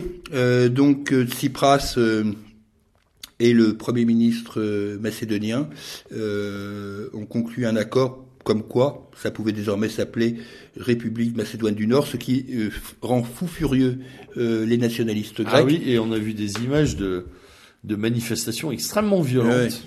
c'est extrêmement violent. Il y a un sentiment nationaliste qui monte en Grèce. Euh, il ne faut pas l'oublier. Euh, bien sûr, il y a les gens de l'Aube dorée, mais ça dépasse très très largement ce cas. Euh, il ne faut pas oublier que la Macédoine, la Grèce, pardon, en tant que membre de l'OTAN et membre de l'Union européenne, avait mis un veto à l'adhésion de la Macédoine à l'adhésion de ces deux, à ces deux entités. Euh, n'oublions pas que la Macédoine est considérée par beaucoup comme un État mafieux, euh, qui est un peu une espèce de succursale euh, pour tout le monde, pour tout le monde, y compris par le, du Kosovo et de l'Albanie. il y a, des, il y a des, des, musulmans kosovars, il y a des Albanais, il y a des Turcs, il y a des Serbes, et il y a des Macédoniens qui sont en fait des, des Serbes.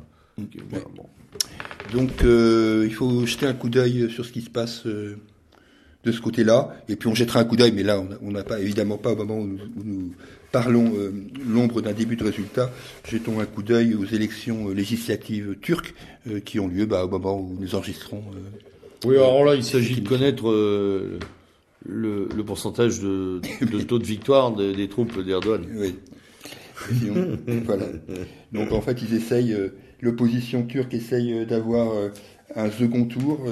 bon, moi je parierais pas dessus. Hein. Non, c'est mal parti. Alors, on a aussi dans notre volet international des no-news. Oui, dans les no-news. Il y a des sujets qui disparaissent de, la presse française et internationale, plutôt de la presse française la plupart du temps. je me suis quand même aperçu que chez nos voisins, notamment d'Europe centrale, on continue d'en parler. Mais il n'y a plus de Libye, il n'y a plus de Syrie, il n'y a pas de Yémen. Tout va bien, Madame la Marquise. Tout va bien. Alors, sur la Syrie, c'est particulièrement édifiant, hein, parce que euh, il faut quand même se rappeler que pendant 2-3 ans,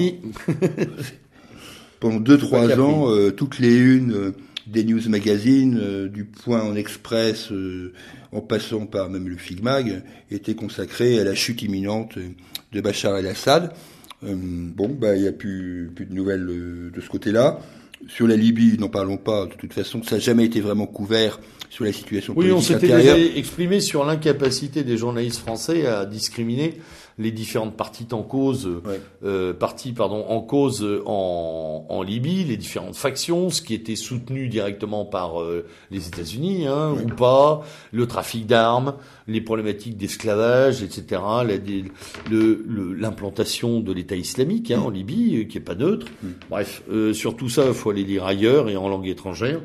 Euh, et puis là, euh, ça a complètement disparu. Ah, il a complètement disparu la circulation. Alors, il y a eu une petite exception sur le Yémen euh, ces jours derniers, puisque les forces gouvernementales soutenues par l'Arabie saoudite et la France ont repris, semble-t-il, le l'aéroport de Al Oleida, si mmh. qui était une base importante de la révolte, enfin de la rébellion yéménite.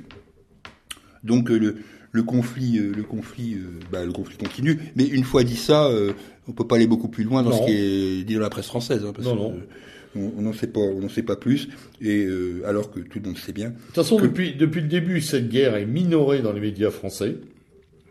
Voire ignoré. Voire ignoré. Euh, même les ONG, qui pourtant d'habitude ont un écho favorable dans tout un tas de journaux, ont trouvé difficilement à colporter euh, euh, leurs appels, leurs appels à, à, la conscientisation des foules sur les crimes effroyables commis au Yémen, sur le génocide, sur des maladies euh, terribles. maladies, etc. Euh, et la seule euh, organisation internationale, à mon sens, qui soit bougée un peu sur la situation sanitaire du Yémen, c'est la Croix-Rouge, tout oui, simplement. à peu près. Voilà. Euh, voilà. Et pour le reste, tout le monde, tout le monde se fout pas mal de ce qui se passe par là-bas au Yémen. Bon, on va continuer, on va continuer euh, avec euh, avec Trump, parce qu'on peut pas ne pas dire un mot euh, sur. ah bah il est partout en ce moment. Sur les oui, oui, il est partout, il est partout sur sur l'affaire évidemment mexicaine, mais il a été aussi beaucoup en une des journaux sur l'affaire des rétorsions commerciales sur l'acier oui. et la fameuse réplique européenne sur la hausse des taxes sur les Harley Davidson hein, et, le, beurre de cacahuète. Oui, c'est ça. Oui. Qui était tellement euh, d'un ridicule achevé. Moi, j'aurais visé McDonald's hein, ou Burger King, mais non. Le beurre de cacahuète, qui est vraiment euh, on pu même envisager un objet de consommation centrale dans l'Union européenne. Hein. Oui, on aurait même pu envisager de réexaminer la situation de Goldman Sachs, par exemple. Oh non, comme ça. on parle pas de gros. Mais je crois qu'il faut pas quand même rêver. Euh, donc euh, bah, Trump il fait il fait ce que ce pourquoi il a été élu hein, euh, donc c'est pas moi oui, qui America First. C'est voilà America First. Euh, c'est pas moi qui lui reprocherais de défendre les intérêts de sa population. Euh, néanmoins j'aimerais bien évidemment qu'il en aille de même en face. Et puis et puis à la surprise stupéfaction stupeur des éditorialistes c'est évidemment cette affaire coréenne. Ah oui cette affaire coréenne, qui a été euh, là ils sont restés un, peu muets, euh, ne comprenant pas la technique diplomatique de Donald Trump, ce qui effectivement est un peu hors, norme par rapport à ce qu'on avait connu jusqu'à présent, puisque l'ensemble des présidents américains précédents n'avaient eu de cesse une rhétorique euh, d'affrontement avec, euh, avec le, le, satrape nord-coréen. Tu sais ce que je me disais l'autre jour? Je me disais, imaginons euh, que ce soit Obama qui soit allé serrer la pince à Kim Jong-un, il aurait eu un deuxième prix Nobel. Ah oui, il reprenait un prix Nobel. Voilà. Mais là, c'est Trump et donc ça a été silence gêné. Silence, oui, silence gêné, incompréhension. alors qu'il est quand même assez facile de comprendre que la méthode diplomatique de Donald Trump est assez comparable à celle qu'il utilisait dans ses affaires commerciales. Euh, c'est une technique de deal. Euh, le B2B, euh, qui est tout à fait différent effectivement des pratiques habituelles de la diplomatie, mais qui en l'occurrence, pour l'instant, semble alors, sans, sans aligner les deux personnages, De Gaulle faisait un peu comme ça. Oui, De Gaulle faisait effectivement, oui, tout à fait. Il allait voir quelqu'un, jamais traité avec un pays, il allait voir quelqu'un, qui était en général le, président ou le premier ministre du pays d'en face pour un deal, pour un accord. Et là, Trump fonctionne comme ça, il signe. Hmm. Alors évidemment, on n'est pas à l'abri de surprise hein, avec euh, avec euh, Donald Trump. Hein, il faut pas non plus rêver. D'ailleurs, ça me fait penser à une question du, du Figaro. Le Figaro, au moment de la, signature de cet accord, avait dit euh, Est-ce que vous pensez que la Corée du Nord respectera l'accord? Ils auraient pu aussi poser la question Est-ce que vous pensez que les États-Unis respecteront l'accord hein? Donc, tel qu'on les connaît. Oui, tel qu'on les connaît. Par contre, ça signe quelque chose de très intéressant. On en avait un peu parlé ici la dernière fois, mais là, on voit quand même aussi pointer. Et ça, je suis content. Alors, euh, puisqu'on crache beaucoup, enfin on crache, en tout cas on est très sévère avec notre presse, je suis content quand même qu'un certain nombre d'éditorialistes aient noté le fait que dans cette affaire-là, sort grandi diplomatiquement aussi la Corée du Sud. Oui. Dont on cesse, euh, dont les Américains finalement, assez surpris eux aussi, euh, cessent de faire la, la politique à sa place, mm. hein, euh, que ce soit d'ailleurs les Américains ou euh, plus généralement l'ONU ou même le Japon euh, indirectement. Là, on s'est quand même aperçu que voilà, le Premier ministre sud-coréen avait toute sa place dans le processus et qu'en dehors du côté de la séquence très médiatique Trump-Kim Jong-un, il y avait un processus de redémarrage des relations intra-coréennes. Mm. Voilà. Mm. Ça, c'est intéressant. Euh, parce que là aussi, c'est à l'image de Trump, les dirigeants euh, euh, aujourd'hui recommencent à prendre un peu de liberté sur, sur le plan international. Et peut-être, sait-on jamais, la, fin de l'état de guerre entre les deux Corées. Enfin, ça, on verra si, Ah, si le processus va jusque-là.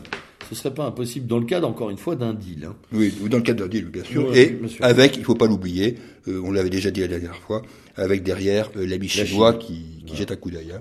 La Chine, qui, est toujours là et qui est. euh, Et d'ailleurs, euh, je- j'en profite pour dire que on n'en parle pas beaucoup, mais euh, la presse s'en est quand même fait un peu écho et quelques éditorialistes économiques aussi. Euh, la pression de la Chine en riposte au fameux truc sur l'acier là a été de, de vendre du dollar. de vendre, oui, de vendre du dollar et de vendre De remettre de la des bons du trésor en masse ouais. au cours du mois d'avril et mai. 300 millions. hein. Ouais, c'est ça. Ouais. Ça a été très violent. Oui, c'était Euh, très ça, c'est, à mon avis, euh, de la part du gouvernement chinois, euh, une, une, un, un petit, tu sais, un petit coup de taser. là. Oui, oui, voilà. T'as vu Oui. T'as vu ce qu'on Oui. peut faire là? Va Oui. pas trop loin. Va pas Ça trop nous loin. gêne pas, finalement, parce que nous, on fait aussi un peu de protectionnisme. Mais si tu vas très loin, bzz, bzz, voilà. Exactement. Ouais. Mais je pense que Trump est tout à fait conscient du fait qu'il a en grande partie perdu sa guerre commerciale avec la Chine. C'est pour ça qu'il essaye de démanteler les autres Mm. concurrents, Mm. à savoir nous d'ailleurs. Ouais, vas voir, nous en tête, oui. Nous, nous, on se fait démantibuler.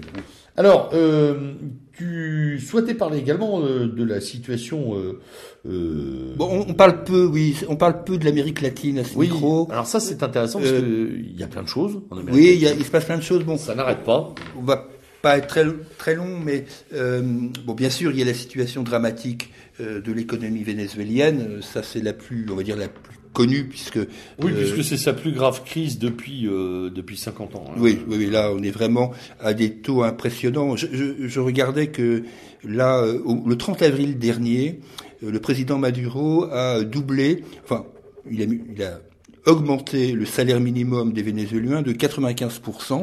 Et comme ça ne suffisait pas, là, euh, euh, avant-hier, il a réévalué encore ce salaire minimum de 103%. Euh, alors, calmons-nous. Hein. Euh, ça veut dire que euh, ça se chiffre maintenant en millions de bolivars. euh, Ce qui, ce qui fait à peu près, je crois. et Le donc, salaire moyen, je l'ai lu. 5 euros? Alors, le, le salaire moyen mensuel d'un Vénézuélien se situerait aux alentours de 65 euros. Oui, c'est ça. Voilà, mais je, moi, je faisais un calcul euh, à partir du. euh, il disait qu'un un, un loyer, c'était entre 5 et 10 euros par mois, etc. Voilà. Donc oui, voilà, faut tout, faut tout remettre dans le contexte. Oui, la oui, société oui, bien sûr. bien sûr, c'est pas comparable avec euh, les situations occidentales. Enfin bon, il y a une situation catastrophique au Venezuela. Je ne sais pas comment ça va se terminer tout ça. Bon, qui est dû à des faits qu'on a déjà évoqués ici. Oui, à la fois économie. à euh, la fois une, une centralisation du développement économique sur le pétrole. Et Ouais. quand le pétrole s'est cassé la gueule, bah, il n'y avait plus de recettes. Comme Bon, pour tous ceux qui sont aujourd'hui sur ce modèle-là, y compris les Russes, les. Pakistanais, euh, qui ont tous à souffrir de ça. Mm. Ouais. Et il y a, euh, alors, je mets ça de côté, bon, il faut l'avoir en tête, cette affaire vénézuélienne, et, en- et peut-être aussi avoir en tête une autre situation dont on parle peu, mais qui est la situation argentine. Euh, pour les plus anciens, ils, ils se souviennent peut-être de la gravissime euh, crise économique qu'avait connue euh, l'Argentine en 2001, euh, suite à un défaut euh, de la dette. Et aujourd'hui, sur le modèle de la, de la, de la crise, si mes souvenirs sont bons, mexicaine en 97, c'était Ouais. à peu près le même C'est problème. à peu près, à peu Ah, près le même, le même topo. Aujourd'hui, la situation de l'Argentine se dégrade considérablement. Le, le peso est considérablement attaqué. Les, la, la dette, euh, la dette argentine, euh, qui était relativement correcte, est en train de d'exploser. Oui. Ouais. Euh, et là, on parle pas euh, d'un petit pays comme le Venezuela. Là, on parle vraiment euh, de la troisième économie d'Amérique latine, euh, derrière le Brésil, et puis il doit y en avoir un autre, euh, peut-être le Chili, je sais pas. Euh, Ou le Mexique. euh, Ou le. Mexique. oui, oui, peut-être le Mexique que tout simplement s'il est apparenté à l'Amérique latine euh, et pas à l'Amérique centrale. Donc, euh, jetez un coup d'œil sur ce qui se passe en Argentine euh, avec ce nouveau gouvernement euh, libéral euh, qui visiblement de Monsieur Macri, je crois, comme ça, je- qui a pris la suite de la péroniste Christina Kirchner. Jetons, un- ouais, jetons un coup d'œil. Moi, je suis assez inquiet de la tournure des événements d'une façon générale au niveau politique, qui pourront- des événements qui peuvent se passer en Argentine, au Venezuela, mais aussi ailleurs. Euh, je pense en particulier à l'Équateur, euh, euh, voire au Pérou. euh, bon. Euh, Ouais. N'oublions pas que nous sommes là dans la zone de prédilection euh, du, du- du grand frère américain. Hein, Oui, oui, et que oui. la situation de l'économie euh, en Amérique latine est toujours tributaire. euh, Alors, on connaissait la politique d'Obama, qui était d'ailleurs très agressive. hein. Peu de gens se sont pressés pour l'expliquer, ça. Euh, parce que la, la- la situation au Venezuela ressort aussi des manips, des manips faites par le gouvernement Obama. Euh, sur Trump, euh, on est un peu, euh, on est un peu plus dans le vague. Euh, on ne sait pas trop ce qu'il a comme idée sur sur l'Amérique du Sud. oui, là, moi, je pense qu'il est quand même dans, dans une registre de précaré. Moi, je pense qu'il va, va mener une politique conservatrice classique. Par contre, il- je, je trouve que là, lui, en ce moment, il force pas le trait sur le Venezuela, par exemple. Non, non, non, non, c'est vrai. Il faut pas le Par faire rapport sur à Obama, il force moins le trait sur le Et Venezuela. je pense que la situation est tellement dégradée au Venezuela Ouais, qu'il n'a même que- plus Il besoin. n'a même plus besoin. ouais, tu as raison. Voilà. Euh, bon. Hmm. Enfin, voilà. Ah, oui. On, Voilà on- ce on que- va suivre, on va suivre d'ailleurs euh, parce que c'est euh, ces mois prochains vont être décisifs pour plein de pays euh, sud-africains, euh, sud-américains, pardon. Euh, je pensais sud-africains parce que la situation de l'Afrique du Sud se dégrade également. Euh, Bah, sur sur l'Argentine, je précise qu'il y a un très bon article qui résume assez bien la situation dans, dans Capital. euh. D'accord. Étonnant, mais bon, pour une fois. pour une fois. C'est peut-être parce qu'il y a un nouveau gouvernement libéral. Oui, oui, c'est pour ça, oui, oui, c'est euh, certainement lié à ça. Oui. Pour l'instant, il fait pas ses preuves. En- ambiance très macronienne euh, Oui. d'ailleurs dans ce gouvernement-là aussi. hein. Oui. Eh bien, on va, on va maintenant. Ouais, parce qu'on aurait pu vomir encore un peu sur Trudeau, mais ça suffit, quoi. Oh non. on va laisser Trudeau dans sa truderie. hein, euh, euh, tout simplement parce que euh, on lui refera le portrait à la rentrée. oui, euh, oui, oui, hein. bah, lui, de toute On façon. aura des choses à dire. De toute façon, Lui, il c'est un aura... bon client, lui. Ouais, ouais, il aura été à la plage, il aura Ouais. fait 45 tweets, Ouais. il aura encore euh, agrandi les vagues migratoires. bon, c'est Trudeau, quoi. Ah Oui, Trudeau, quoi. Il va, il va peut-être même un jour démissionner pour un Pakistanais euh, clandestin qui deviendra Premier ministre. Enfin, il est capable de tout. celui-là. Alors, pour passer à notre bonne vieille situation française, Oui. euh, dans laquelle, encore une fois là aussi, malgré peut-être les vœux pieux euh, d'une partie de la presse, le foot n'a pas tout tué. Non, le foot n'a pas tout pris. Alors, le foot n'a pas tout pris euh, au sujet de l'immigration, mais le foot n'a pas tout pris aussi sur des sujets euh, sensibles. Moi, je, je pense en particulier euh, à, à ce qui se profile, c'est-à-dire euh, la vente d'entreprises euh, privées, euh, qui ne sont pas des entreprises publiques, tu veux dire. Euh, d'entreprises publiques, Oui, oui, pardon. de- excuse-moi. non, non, il n'y a rien de neutre dans ces ventes-là. Euh, en particulier, bien sûr, les aéroports de Paris, euh, qui sont destinés à la privatisation, alors que bon, euh, le besoin ne paraissait pas évident, euh, bon, et encore moins évident euh, la privatisation à venir d'un- d'une entreprise publique très rentable, ce qui est quand même pas tous les jours, hein, non, puisque c'est pas son est- but premier d'une qui entreprise est, publique. qui est la française des jeux. Ouais. Alors là, là, le- les bras évidemment peuvent en tomber à plus d'un. Euh, malgré toutes les précautions sur euh, on sera toujours là, mais on sera plus là, etc. euh, on reste quand même euh, dans une logique qui n'est pas sans rappeler euh, sur ces deux sujets ce qui s'est passé à une époque pour les autoroutes. Oui. Euh, Totalement. où- voilà, donc où- dont on connaît le scandale on- perpétuel donc, du- voilà, des donc- hausses de prix. oui, oui, le, le scandale. La, est- la Cour des comptes a maintes fois épinglé la gestion euh, par les sociétés privées euh, de, de, de, la, de la concession des autoroutes français en disant qu'il y a une partie de l'argent euh, prélevé sur euh, les, euh, les usagers qui était absolument pas justifié. Hein, oui, à compter et de 1 euro pour, pour 4, je crois, c'est à peu près. 1 euro 20 sur 4 euh, n'est pas justifié dans les comptes de ces braves gens. Enfin, on sait où ça va, hein, mais euh, il y a tellement de paradis fiscaux que tout va bien, mais... Alors les sujets ne sont pas directement comparables, mais quand même, enfin il y a, y a quand même, euh, y a quand même des liens. Et puis il y a, euh, il y a aussi, parce que je l'ai toujours en travers de la gorge, comme beaucoup de gens qui observent l'actualité économique, euh, les, les, les propos tenus euh, par les, les dirigeants de General Electric au sujet d'Alstom, c'est-à-dire Mmh, que mmh, mmh. euh, les promesses n'engagent vraiment que ceux qui les reçoivent, puisque euh, les engagements de General Electric, bah, ils les ont foutus à la poubelle, quoi, hein, tout simplement. Comme toutes les bonnes boîtes. Et puis, et puis, tout, parce que ça, la Coupe du Monde ne peut pas tout camoufler, il y a eu quand même ce fameux scandale qui n'est pas éteint, à mon sens, euh, sur Carrefour, Mm. euh, dont la presse a bien été obligée de parler parce que euh, filer, euh, filer 13 C'est beau le libéralisme, mais là, ils ont quand même du mal à ne pas, à ne pas parler de ses conséquences. Hein. Oui, oui. Oui, parce que bon, filer 13 millions d'euros à un mec qui va de toute façon être en retraite et, et, et cette fameuse clause de non-concurrence de 4 millions d'euros, alors que de toute façon, le type... Euh, il s'en va à la retraite, il va être non-concurrent. Ah bah si, parce qu'il va aller dans un golf. d'administration, quoi. Donc, là, là, c'est un peu tangué, euh, d'autant plus que les arguments des syndicats étaient quand même recevables, puisque 240 euh, petits carrefours, on va dire ça comme ça, euh, vont être fermés. Donc là, ça, ça tournait, ça tournait carrément. Euh, oui, le calcul avait été fait sur ces indemnités-là, que ça faisait vivre 10 000 salariés pendant 26 ans. Oui, oui. Alors salaire habituel. C'est quasiment de la provocation. C'est de la provocation. Mais je crois que de toute façon, le, le ce, ce capitalo-libéralisme ne fonctionne que par provocation. Ouais. Hein.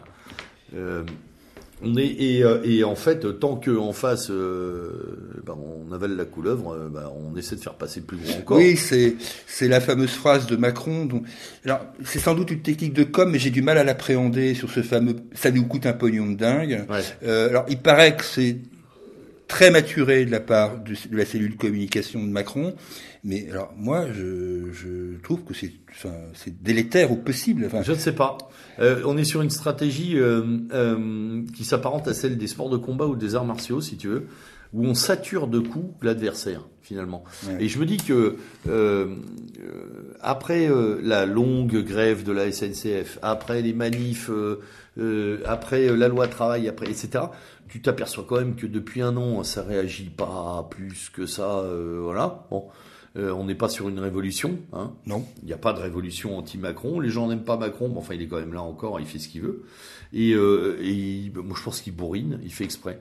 Mmh. Euh, pour que les gens n'en peuvent plus, n'en puissent plus, pardon, et se disent bon bah de toute façon il fait ce qu'il veut. En gros, on, va à la plage, ouais, c'est l'été. Ouais, hein. Et puis notre prochain bulletin de vote, ça sera l'abstention, et puis voilà. Et... Ce qui est aussi recherché par le système. Ouais, tout à fait. Euh, pour mettre en place des spécialistes et dire que peut-être un jour le vote sert plus à rien. Ouais. Hein, comme ça, on sera très bien.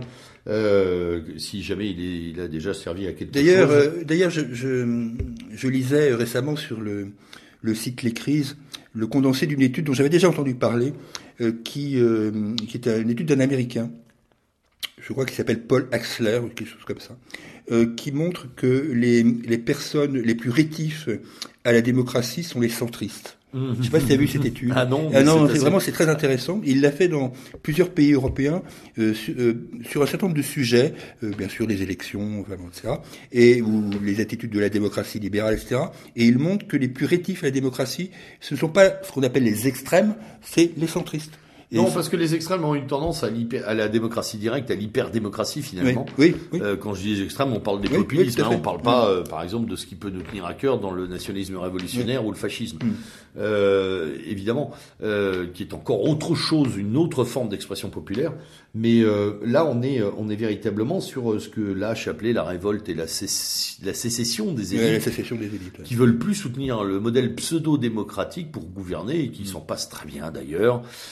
Rappel, petit rappel, euh, on l'avait peut-être dit euh, au micro précédemment, mais la loi est passée, donc il n'y aura plus jamais de référendum en Hollande. Ouais, le, oui, gouvernement, fait, oui. le gouvernement d'union euh, centriste a définitivement banni le référendum comme outil d'expression populaire, ce qui est aussi une très belle démonstration de ce raccourci euh, oligarchique qui est oui, oui. C'est là où on voit, il y a, dans, dans, le traitement de la presse, on voit où il y a les bons référendums et les mauvais référendums. Mmh. Le bon référendum, par exemple, c'est les Irlandais qui votent pour l'avortement. Voilà. Là, là, là, c'est vachement bien. Vachement par bien, contre, euh, par contre, le mauvais référendum, c'est le Brexit. Voilà, ça c'est pas bien, c'est le nazisme. Hein, c'est fasciste. Oui, c'est fasciste. Je rappelle cette députée SPD allemande. Hein. Oui. Le référendum, c'est fasciste. Oui. Voilà, donc euh, on est quand même là-dessus euh, à fond les ballons, sans, sans oublier les déclarations de Juppé et d'Attali sur ces affaires-là, hein, euh, qui étaient absolument vomitives.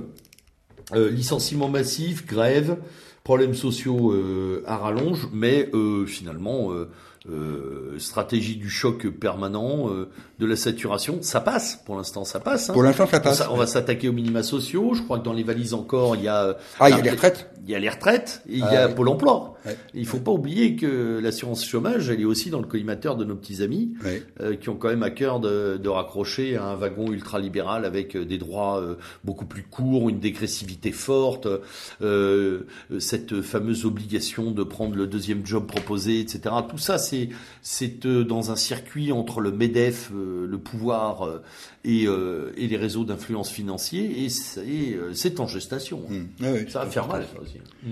Là où il a le plus de mal, je trouve, et on y revient, c'est sur le problème migratoire.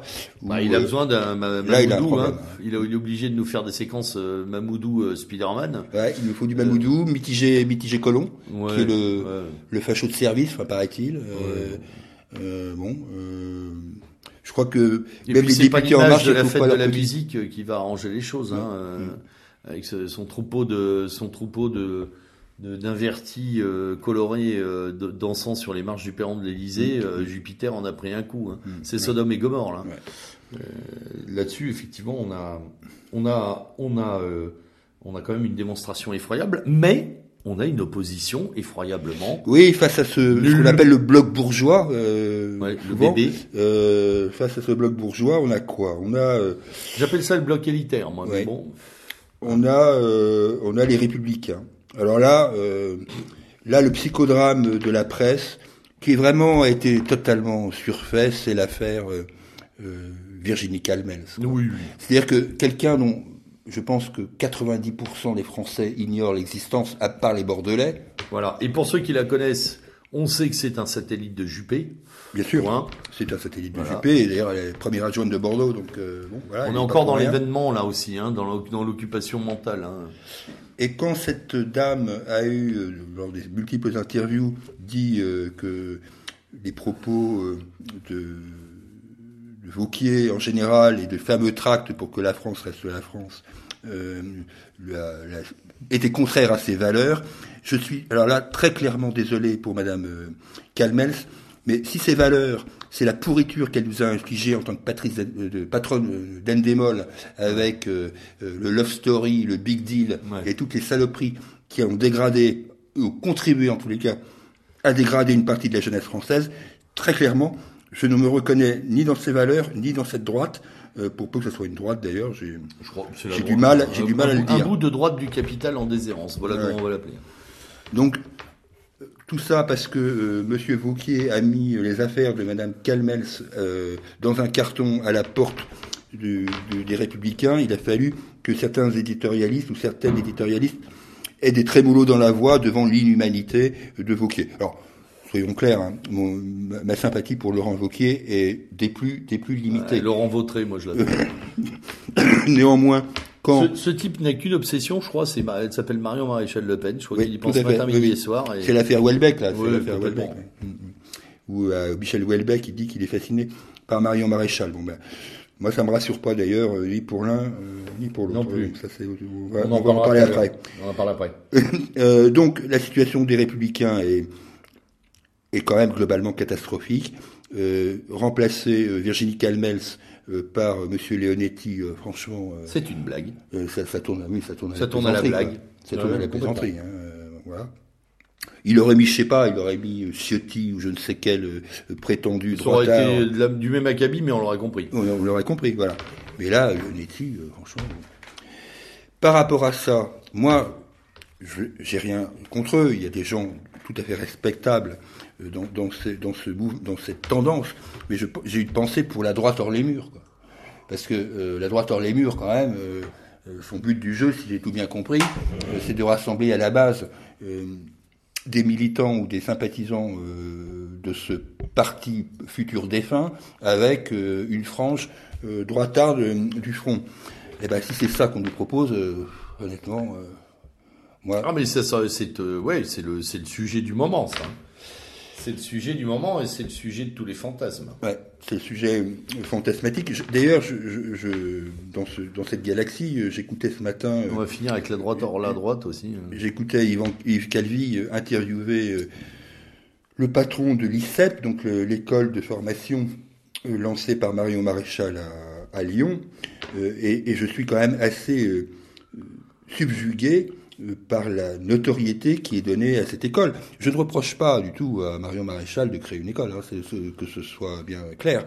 Elle a le droit de faire ce qu'elle veut. Euh, euh, bah, son objectif, c'est de, voilà, c'est de concurrencer l'ENA, quoi.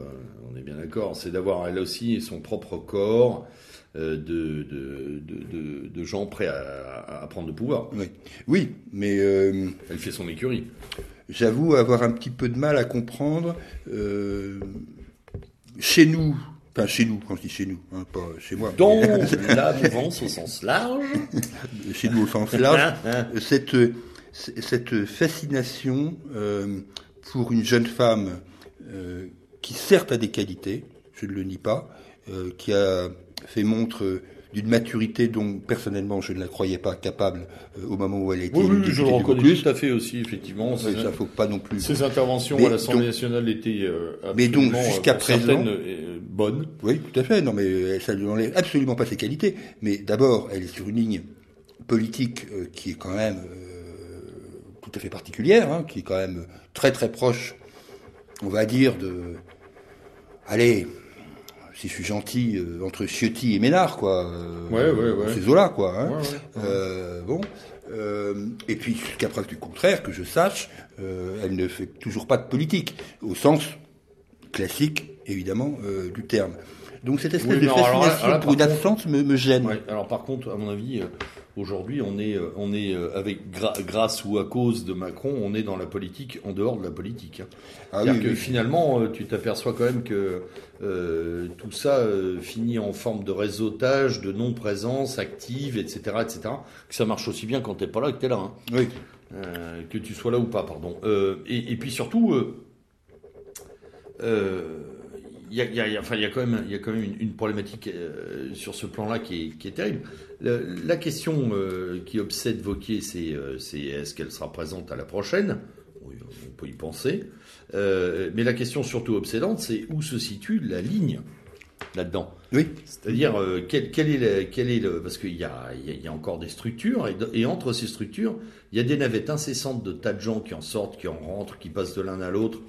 Je regardais, euh, j'ai analysé là depuis quelques semaines les gens qui sont partis, on va y venir, euh, du euh, Rassemblement national pour aller d'ailleurs chez les Républicains. j'ai vu pas mal de gens faire cette navette-là. Si, si, les gens s'en vont de l'un à l'autre, c'est parce qu'ils se ressemblent beaucoup. Hein, oui, oui, très honnête aussi. Hein. Voilà, c'est que la limite, la limite est en train de devenir très poreuse. Et puis surtout, on est quand même dans quelque chose qui s'oriente vers une acceptation d'une forme de multiculturalisme, de reconnaissance de la, de la société telle qu'elle est. Hein, et donc euh, une espèce de, de, euh, de recul de l'idée, hein, de, de, la doctrine, d'une certaine construction de la pensée et d'une volonté vers un, euh, une gestion. Mm. une gestion, hein, ce que j'appelle moi, euh, et je pense que c'est un peu la ligne qu'on va retrouver dans cette droite dans les murs, un ethno-libéralisme. Quoi. Mm. consommons, consommons, en paix sans trop d'immigrés, quoi, en gros. Voilà. Juste ce qu'il faut pour que ça. Ouais, voilà, ouais, parce qu'ils sont gentils, puis il y a des restos chinois et du couscous, quoi. Mm.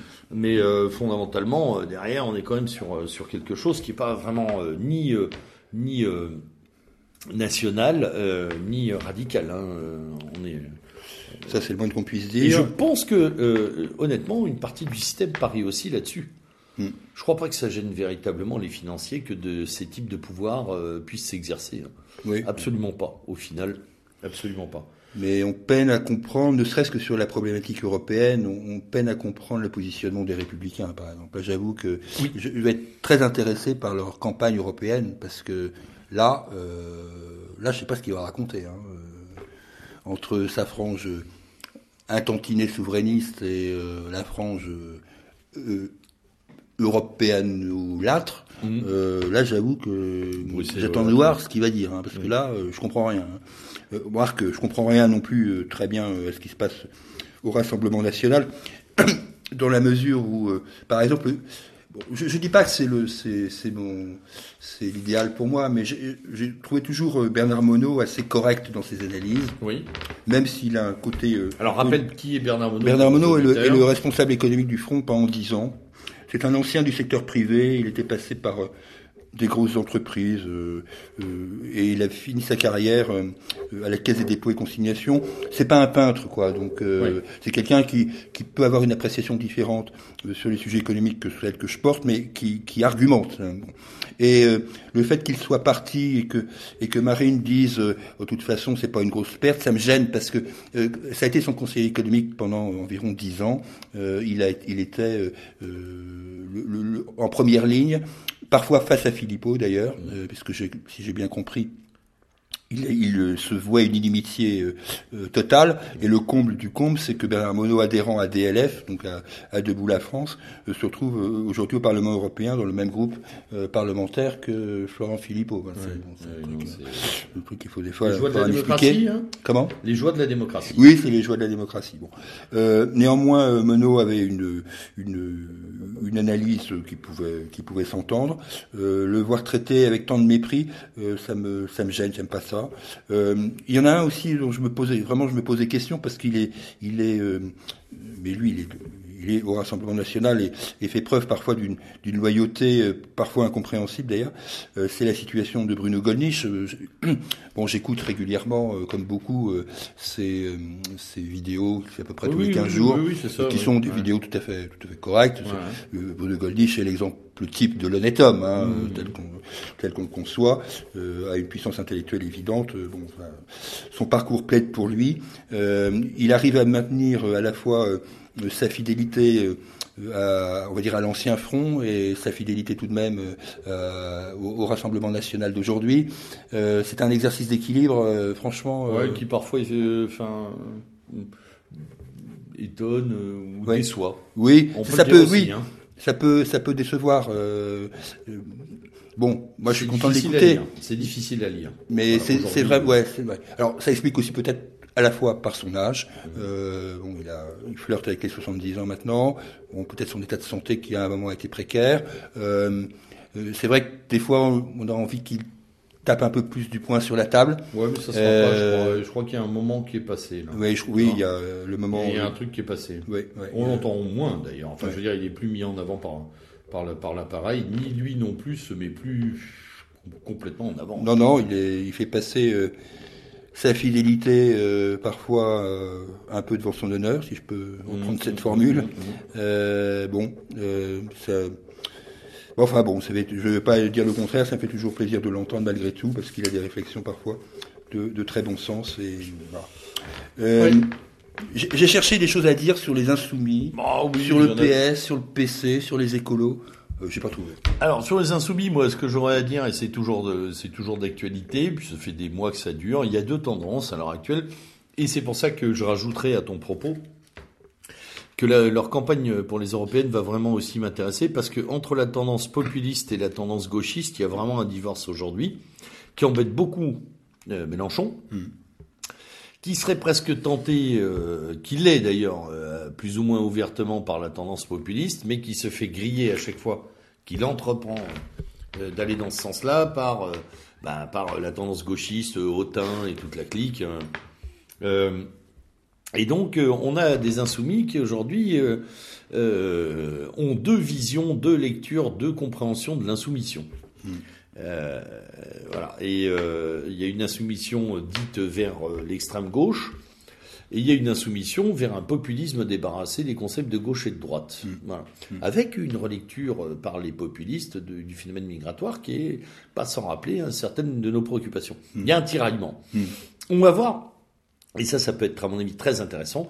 Comment ce tiraillement ou, euh, ou, un compromis va émerger au moment de parler pour les européennes, c'est-à-dire d'avoir quand même un discours cohérent. Parce que pour l'instant, chaque, chapelle s'exprime plus ou moins.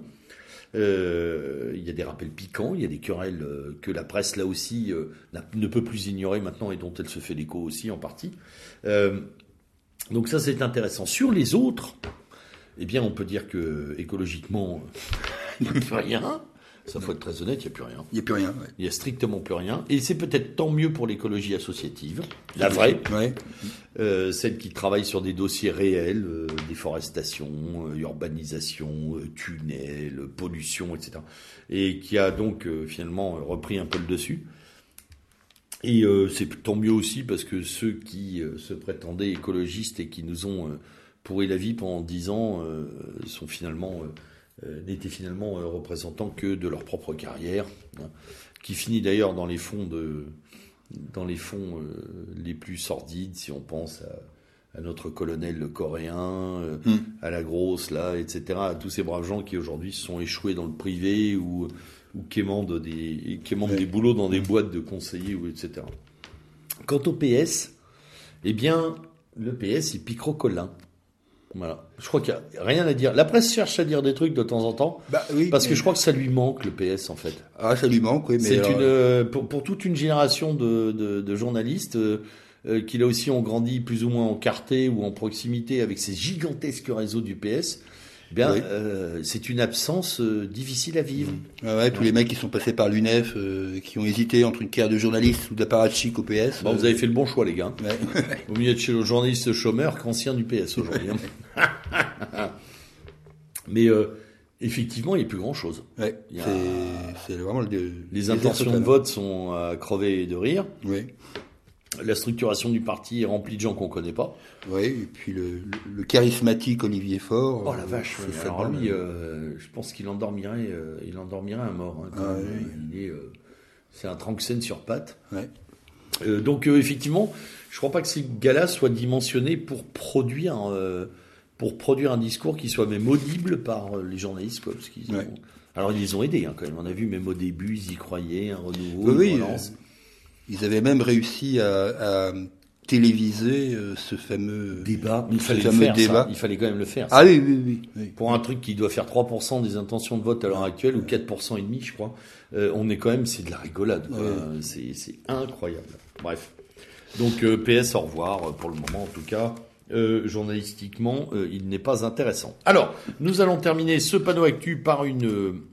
Des petits coups de cœur. voilà, des coups de cœur, des coups de gueule Des éventuellement. coups de cœur, on des peut, coups de gueule. Alors, coup de cœur, je ne vais pas mentionner euh, quand je t'en ai parlé, mais bah, coup de cœur quand même tout de même pour présent, parce que présent, euh, malgré euh, des positions parfois qui peuvent surprendre, reste tout de même le quotidien de la mouvance nationale. C'est quand même lui qui, euh, de temps en temps, euh, fait un très bel article sur François Duprat, qui euh, euh, met la, une génération identitaire, etc. Certaines prises de position, par, parfois catholiques, ont pu me gêner. Euh, néanmoins, bon, euh, aujourd'hui, ils se débattent pour euh, survivre. Euh, donc, je leur souhaite évidemment de réussir euh, dans leur euh, dans leur entreprise. Oui, Ah. c'est toujours important. Oui, c'est toujours important. Moi et- aussi, j'ai, à la lecture, j'ai parfois les dents qui grincent. Oui, oui, bah, bien sûr, moi aussi, mais bon, Comme on euh, disait tout à l'heure, euh, il vaut mieux que ça existe. euh, parce Oui, que, voilà, euh, à Quelque fait. chose qui puis- disparaît euh, à reconstruire, c'est très très difficile. Oui, et puis j'ai pas envie que. Enfin bon, on a assez de soucis comme ça pour pas non plus euh, s'en prendre à, à- à ce journal. Donc, euh, ils font leur travail comme ils le pensent. Parfois, c'est vrai, ça énerve.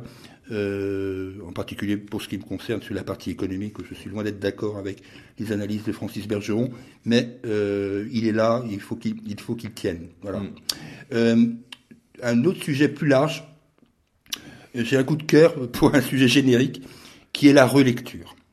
Non pas la lecture, ça c'est- évident, euh, j'engage... À l'heure où nous nous en félicitons, euh, où, les, où les articles de presse sortent pour dire que finalement, euh, le livre numérique, qui devait tuer le livre, la révolution n'aura pas lieu. Voilà. Voilà. Ça, ça nous a fait plaisir quand même, je le signale dans les Oui. coups de cœur. Oui.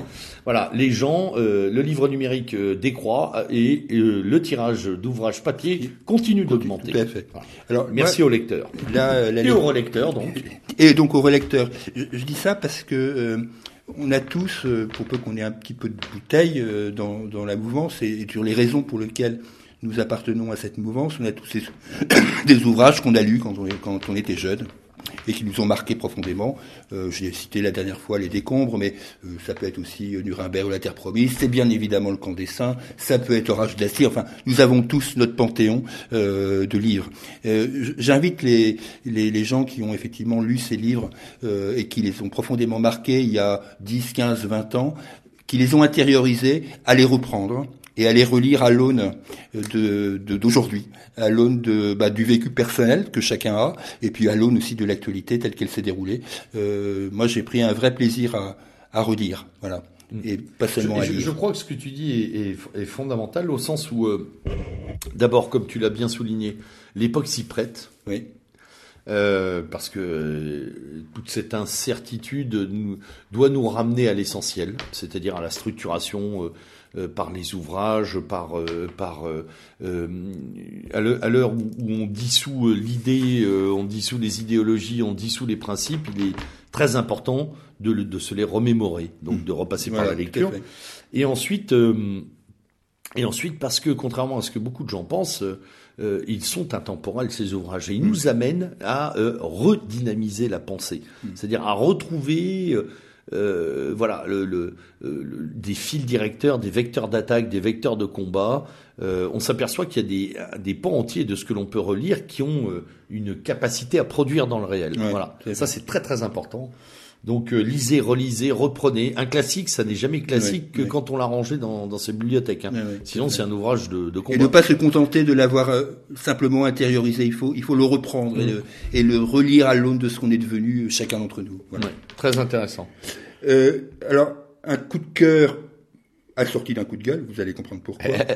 un coup de cœur pour la, la responsable du secteur adoption de Seine-Maritime, euh, la, la, du secteur euh, adoption de Seine-Maritime, qui s'appelle Madame Pascal Lemar, euh, est une fonctionnaire, euh, qui euh, a commis l'idée que l'adoption par les couples homosexuels n'était peut-être pas la meilleure des choses, on va dire ça comme ça, tant en termes social qu'en termes biologiques en fait, elle a dit ce que 90% euh, euh, des gens qui ont travaillé sur l'adoption par les couples homosexuels pensent, sauf qu'elle, elle l'a dit.